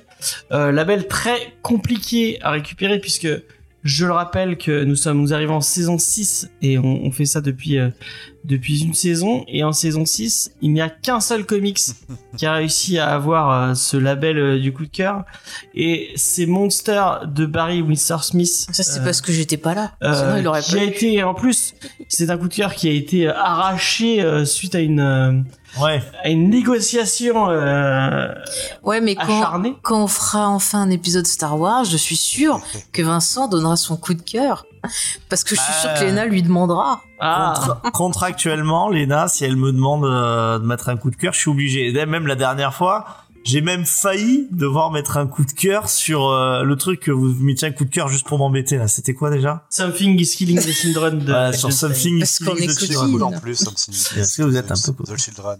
Bah oui, c'était Ouais, très sympa. Eh bah, t'aurais ben, dû venir. pas- Eh ben. J'étais pas disponible cette semaine, même cette semaine-là, sinon. Ah, eh ben, Enfin, pas- il faut nous tout. envoyer ta critique et tu nous donnes un droit de vote pour Et toi. voilà, c'est comme ça qu'on va procéder. On va checker dans les euh, dans euh, dans l'équipe qui met un coup de cœur et bourrer les urnes. C'est ça. Non, mais vous avez. raison. Voilà, exactement. Et puis on va faire voter les morts aussi. Voilà, comme les Ah, comme, euh, comme les Ça marche, ça marche un toujours. ça aurait été drama. On passe. Euh, donc, Judad, Oui. est-ce que tu mets un coup de cœur sur euh, Alors Willy? pour moi, euh, c'est même une petite déception, mais contrairement à, au, au- au dernier titre de 404 qu'on avait chroniqué, qui était euh, Big Girls, où vraiment je ne comprenais Mhm. pas ce que ça faisait dans une dans un enfin ce que je comprenais pas le le sa, sa place dans un dans une politique éditoriale. Vraiment, je ne comprenais pas pourquoi c'était sorti, comment c'était sorti. Là, par contre, We Live, je comprends à 100%. C'est un titre où vraiment je, suis vraiment, je suis vraiment content que ce soit sorti. Vraiment, je, me- je me- je me dis, bah, ce titre-là, oui, vous pouvez en, euh, en être fier. C'est un titre qui, est qui, a, qui a vraiment une qualité à soi, qui a un, qui a un propos, enfin, qui a une place à tenir qui est, euh, qui est, qui aimait, enfin, qui a du sens. Mais après, du coup, moi, j'ai, enfin, vraiment, le titre, je l'ai bien aimé, mais c'est une déception parce que bah, j'aurais aimé l'aimer plus, en fait. J'aurais aimé qu'il m'embarque dans un truc euh, un peu plus fouillé, qu'il appuie beaucoup plus ses points forts et euh, euh, qui se disperse moins et qu'il prenne plus le temps de raconter ce qu'il fait bien. Parce que vraiment, je le répète, mais il y a vraiment une scène qui m'a bien ému, que j'ai vraiment, vraiment beaucoup aimé. Donc non, c'est pas un coup de cœur, c'est une petite déception, mais ça reste quand même un titre que je trouve de qualité. Ok, merci beaucoup, Judas. Faye, est-ce que tu mets un coup de cœur? Alors, euh, malheureusement, je ne mets pas de coup de cœur. Après, encore une fois, je dis que c'est une bonne, euh, un bon divertissement. Euh, voilà. Après, ça peut plaire à un jeune public, hein, euh, pas très très jeune non plus parce qu'il y a de la violence, mais euh, euh, voilà, le young adulte, ça peut vous plaire. Euh, non, non, mais je, je pense que c'est divertissant. Effectivement, j'ai préféré aussi ce titre à, à l'autre qu'a cité euh, Judas. Mm. Mais euh, ouais, celui-là, je, je le conseillerais rien que pour les dessins et les- le travail sur les couleurs. En fait, c'est ce qui m'a vraiment le plus marqué, c'est vraiment les couleurs. D'accord. Voilà. Bon, bah, moi, je, j'y mettrai pas de coup de cœur, mais, mais je vais vous faire une petite promesse. Euh, c'est que je vais attendre euh, une semaine ou deux, et que j'aurai un peu plus de temps, je le relirai. Mhm. Pour lui redonner une chance, pour voir si c'est, euh, si c'est parce que, effectivement, c'était le mood du moment qui faisait que, que j'ai pas accroché au titre. Mhm. Euh, donc, euh, je lui redonnerai une chance et je vous le dirai dans l'émission si, si finalement, après, après mûre réflexion et relecture, Mhm. seconde relecture, est-ce que, est-ce que j'ai apprécié ou pas ce titre? Voilà, pour, pour, pas, euh, pour pas que ce soit euh, un, un- Comment dire euh, À cause de, de, de, de mes soucis pro- pro- euh, Personnel. personnels Mhm. que j'ai euh, que j'ai écorché ce, ce titre. Voilà. Et Vincent. Vincent, pour finir. Ben non, et euh, je suis assez déçu parce que vraiment, euh, j'avais entendu, oui, que c'était un truc qui vous plaisait pas euh, pour l'instant, un truc euh, d'incroyable, quoi. Et quand je commence à le lire, j'ai dit, bah ouais, c'est dommage, je trouve que c'est sympa. Peut-être que peut-être que c'est pas Judas, peut-être moi qui vais être à compte courant. Et euh, plus je lisais, ben plus le, le coup de cœur euh, bah, s'éloignait. Ah, Tu l'as vu disparaître et tu lui courais après. Je, je l'ai vu disparaître, je dis reviens petit coup de cœur. Mais non. tu es parti au loin, très cher. Et ouais, c'est dommage. C'est vraiment dommage. Il y avait un super truc à faire. Mhm. Le parallèle avec la sauveuse aurait pu euh, était assez judicieux d'ailleurs. donc bah euh, Pas de coup de cœur, pas encore de une fois. cœur, euh, et peut-être euh, la semaine prochaine qu'il y en aura un. tel un article de Mediapart que vous n'êtes pas abonné. Euh, et le coup de cœur euh, s'estompe euh, Ça au, fur et à mesure des, des, des pages. Mais Vous qu'est-ce avez qu'il y a jamais vu un article de Mediapart métaphore, James. Ouais, Ah ouais. euh, vraiment. Ouais, pas Et euh, moi, bizarrement, les articles de Mediapart, euh, j'y lis peu. Ah, Ce, ce qui potentiellement peut vous Je surprendre. potentiellement, potentiellement. Le jour ils font un article sur Mais, mais j'ai pas compris, moi. Euh, non, mais c'est parce que quand t'es pas abonné à Mediapart, oui. tu peux lire le, les premiers paragraphes, mais quand tu commences à scroller, en fait, le. Eh ben, alors, ça sert à rien de commencer à parce que lire. t'es pas abonné au. Eh ben, ça sert à rien de commencer à lire. Moi, j'aime pas qu'on me empêche oui, de voir la les bonnes consciences, oui, je lis Mediapart. Pardon, James. C'est toi qui dis ça C'est toi, qui dis ça. Judas, il lit Télérama, il dit pas Mediapart. Laissez-le tranquille. Euh, non, mais euh, d'ailleurs, je tiens à remercier. il est abonné à, euh, mon- à mon- au Le Monde International. Ah, bien sûr, c'est un homme de goût. Non, mais je tiens à remercier aussi bah, les, les quelques personnes qui, euh, après le départ de, de, de l'ami Tigre Fibre, sont, sont restées pour écouter, pour découvrir notre univers. Ah, Euh, Ouais, très très voilà. sympa. même si Tiens. ils sont un peu Tiens, vous le dire. euh, Parti. muets sur le, sur le, sur le chat. Oui, mais ça, nous aussi, on a plein de gens qui sont aussi un petit peu muets, donc c'est pas, c'est pas un problème. Vous pouvez continuer à lurker, ça nous, ça nous pose pas de problème. Euh, paf, on va passer à la fin de Pif. cette émission. Euh, effectivement, euh, l'émission touche à sa fin. Mhm. Euh, et on va, on va, on va passer à recommandations culturelles. Et tiens, j'ai, peut-être que je le ferai la semaine prochaine. Je, je voulais vous faire une surprise, mais je, je le dis comme ça. Euh, on Ça, c'est plus une surprise. ce sera plus une surprise et et euh, et Faye ne me lancera pas des gros yeux euh, parce que je pense que l'invité la semaine prochaine, si, elle- si je lui fais ce genre de surprise, euh, Je sais pas si ça passera. Euh, J'avais envie. On a plus de, on a plus de, de Sardo News. Et, euh, et j'ai- j'avais une idée pour remplacer les Sardo News. La tête de Faye qui commence à s'assombrir au fur et à mesure de mon. Attends, c'est peut-être une Taylor Swift news. euh. Ah non, c'est pas une Taylor Swift News. J'avais envie la de, méritez pas. de mettre en place une mudaison euh, news et euh, chaque semaine euh, donner un, un petit fun fact sur euh, sur mudaison euh, et euh, et, euh, et sa commune, euh, euh, son actualité. Ça sera sera Mais, rigolo. mais, pour, mais pourquoi pas Mais même là, euh, je sais pas combien de temps on va tenir avec la mi-maison en fait. Ça risque d'aller Enfin, très très parle vite. pas comme ça de la il petite Rio, Jan- euh, Rio de Janeiro du sud de la France. C'est ah ouais. C'est comme ça qu'on l'appelle. Paraît qu'il y a un parking. Il y a un parking. Il y a un parking que je, je vous ai présenté, qui a qu'à son charme. euh. Attends, attends, on va, on va pas spoiler. Ne spoilez pas Mudaison, s'il vous le fait qu'il y ait un parking. Le fait qu'il y ait un parking pourrait être le, le, le sujet d'une Du news. D'une d'une euh, d'une, Le euh, saviez-vous, d'une Buidezo est une ville.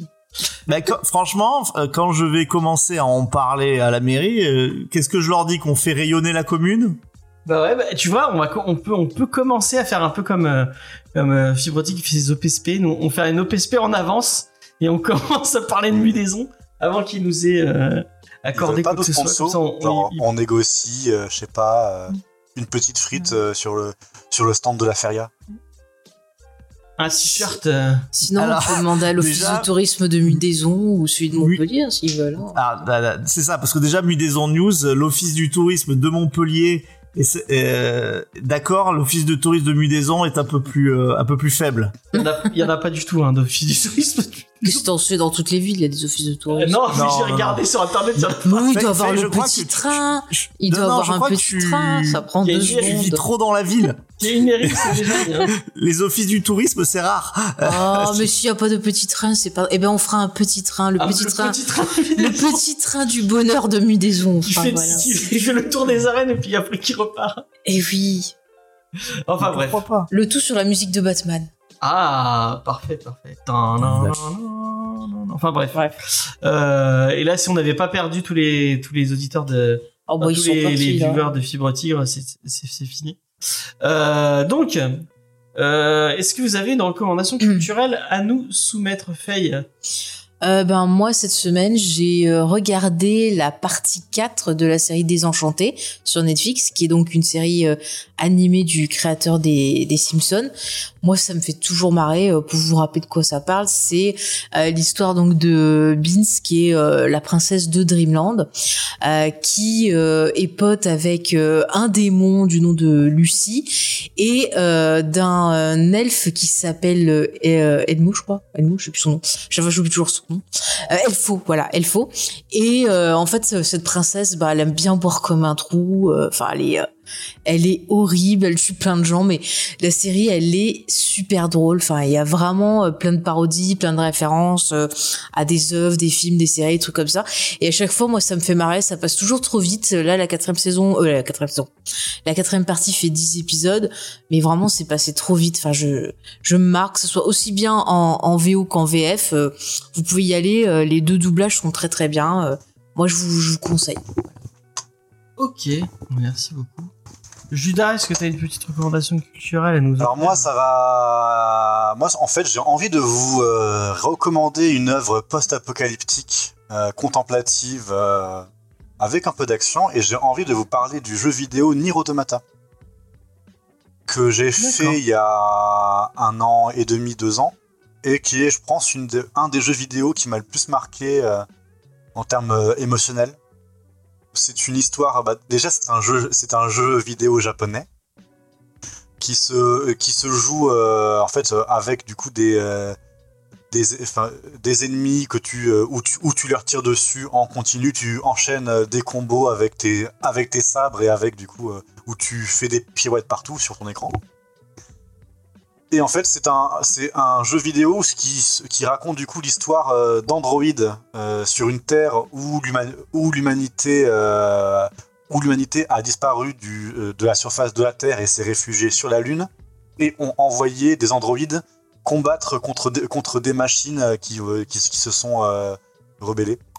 Et donc en fait, on a du coup donc des, des androïdes avec des, des considérations métaphysiques sur euh, qu'est-ce que est-ce que j'ai une âme, qu'est-ce que je pense, etc. euh, qui combattent dans un combat qui est pratiquement vide de sens, euh, mais qui mais qui est du coup maintenu par tout un par toute par toute une tradition.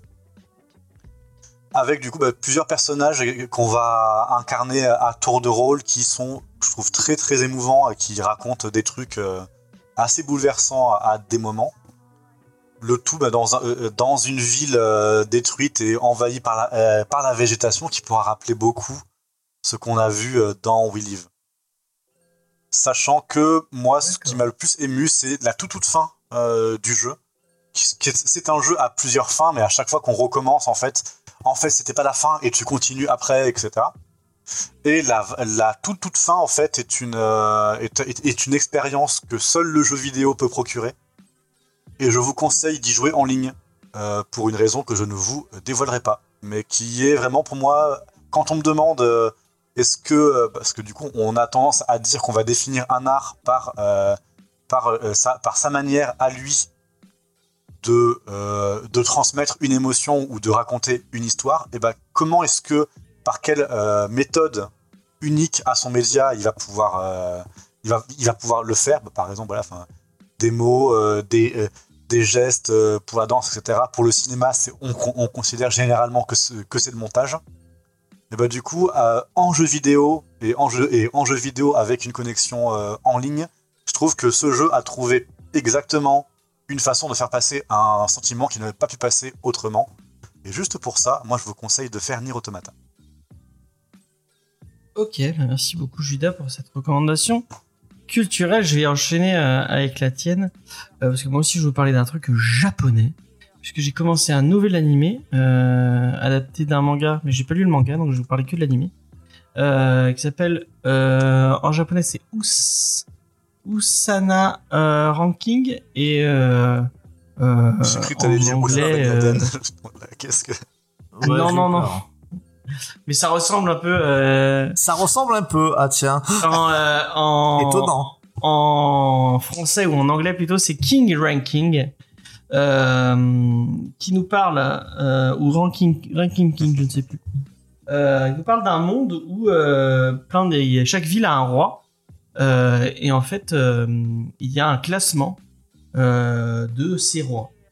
Et le héros de, ces, de, de, de, cet animé est un, est un petit garçon euh, qui malheureusement est sourd et muet et il est prince euh, de, euh, de, son royaume. Et il va découvrir une espèce de d'ombre qui marche et qui parle. Qui fait un peu penser d'ailleurs au, design du, du diable dans, dans Désenchanté et en fait ça va être parce que le père de ce petit garçon va mourir et euh, il va y avoir euh, une espèce de de, bataille pour savoir qui va, qui va devenir le nouveau roi. Et euh, forcément, un petit garçon qui est faible, qui sait pas trop se battre, enfin qui a, peu- qui a peu de force, et qui est sourd et muet, même s'il est l'aîné, c'est compliqué de le mettre roi alors que son, que son petit frère, lui, est très compétent et qu'il parle et qu'il se bat et tout ça. Euh, et donc ça va être euh, l'évolution de ce petit euh, de ce petit garçon qui va essayer de devenir plus fort et qui va essayer de devenir un meilleur roi. Et il y a tout un questionnement sur qu'est-ce qu'on qu'est-ce qui fait de quelqu'un un, un chef ou un roi? Qu'est-ce qui fait de d'un garçon quelqu'un qu'on peut admirer ou qu'on doit trouver fort? Où se trouve la force, où se trouve comment comment comment on peut la découvrir. Et euh, bah, j'ai été plutôt euh, euh, surpris par ce, cet animé euh, qui euh, avec un design un peu euh, enfantin et euh, un côté un peu euh, euh, il y a une grotte dans le manga. Ouais, il y a sûrement une grotte à un moment ou un autre. Euh, euh, avec un design un peu enfantin et un côté un peu conte de fées, euh, un peu euh, très euh, bah, euh, effectivement euh, un, un délire un peu enfantin. Euh, ça parle de thématiques assez sombres et euh, je crois que c'est une des premières fois euh, en dehors de Real où je vois euh, un héros euh, donc handicapé euh, et euh, montré d'une façon assez positive euh, dans un dans un dans un animé japonais quand on connaît euh, un peu le malheureusement euh, euh, enfin après c'est peut-être moi qui m'en fais une idée mais d'après ce que j'ai lu euh, euh, et je me suis pas tant renseigné que ça mais d'après ce que j'ai entendu euh, et lu les japonais ont une, vision assez spécifique de bah, du handicap. Il y, a, un tel esprit de groupe il y a un, tel esprit de moule qu'à partir du moment où tu tu rentres pas dans ce moule c'est compliqué au Japon. Et là le, handicap est montré de façon assez enfin c'est pas montré positif mais le personnage est positif. Euh, il arrive à dépasser son handicap et à pas le dépasser de façon euh, c'est- pas si cliché que ça. Et euh, je vous conseille King King Ranking qui est plutôt qui est plutôt cool. Voilà. Vincent est-ce que tu as une recommandation à nous, à nous faire? Mais oui, je vais rester, je vais être un peu plus court. Euh, je vous parler effectivement de post-apo et pour moi de, l'œuvre post-apo par référence, par excellence au cinéma. C'est La Route avec Vigo Mortensen Qui est adapté Oui, d'un bouquin d'ailleurs. et qui est adapté d'un bouquin et euh, sans parler du bouquin parce que je ne l'ai point lu, mais rien Bah, que l'adaptation, c'est assez fantastique. On est vrai. Alors là, du coup, on prend beaucoup plus son temps. Et puis c'est vraiment il y a une espèce de mélancolie. On est sur un, monde qui euh, un monde qui se meurt en fait, qui, qui disparaît.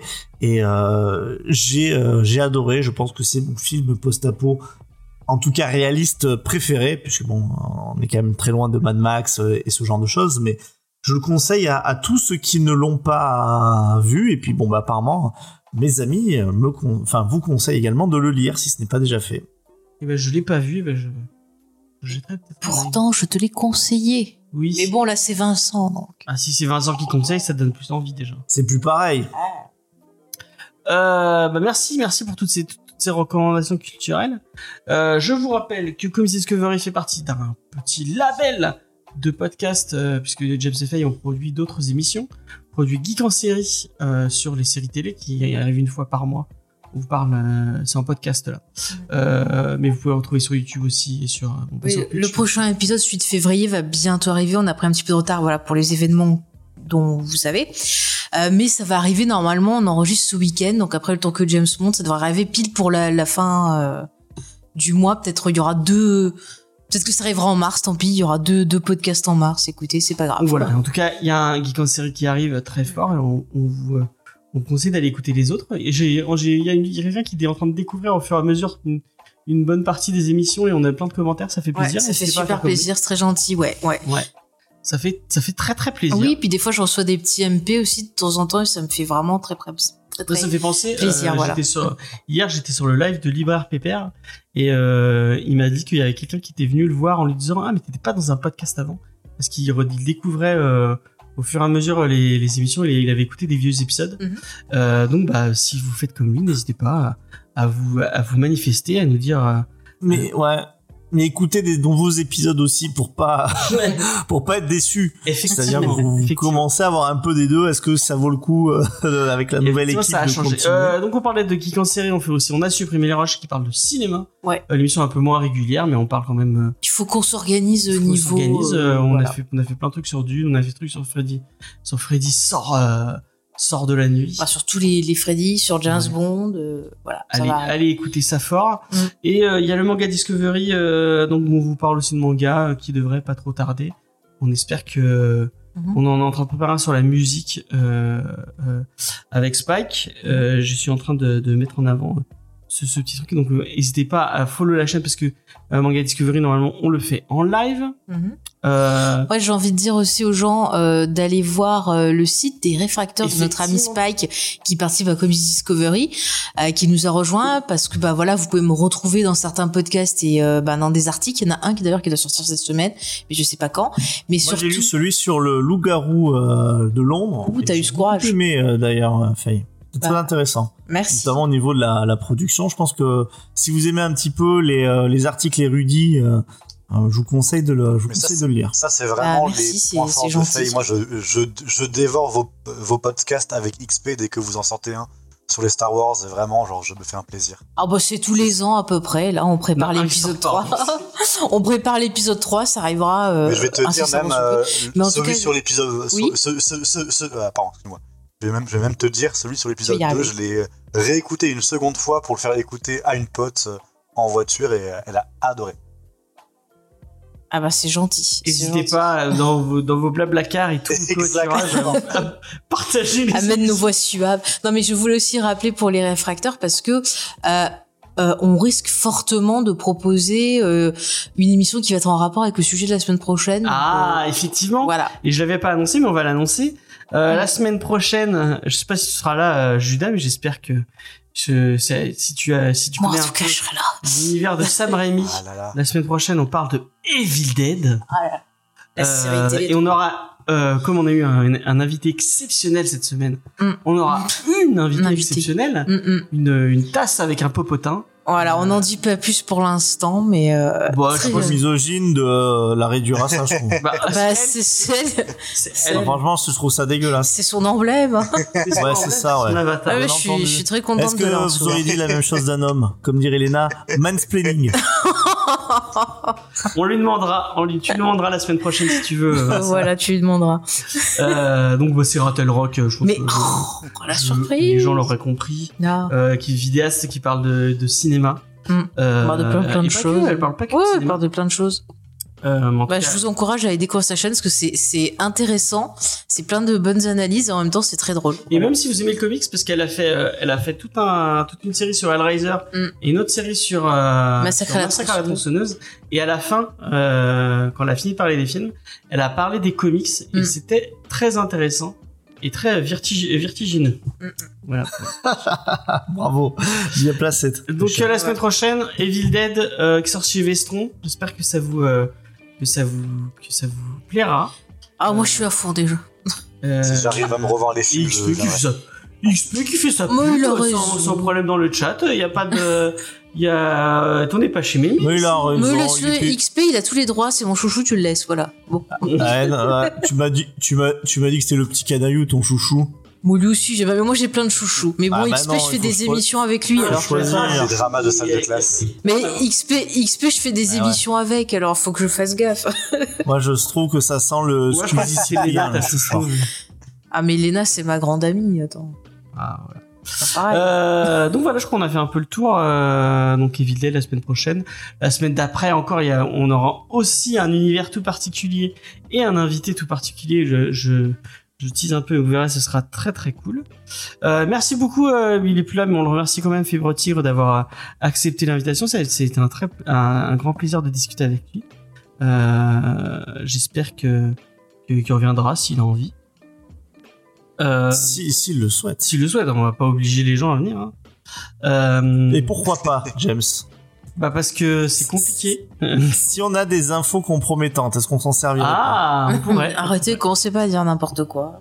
On pourrait. Euh, sachez que vous pouvez nous retrouver sur tous les réseaux sociaux, Facebook, Twitter et Instagram. N'hésitez pas à nous laisser un petit euh, un petit commentaire euh, et 5 étoiles sur tous vos applications podcast où vous nous écoutez, si vous nous écoutez en podcast ou en- ou, euh, ou autrement. Si vous nous écoutez sur YouTube, et ben un petit commentaire, ça fait toujours plaisir.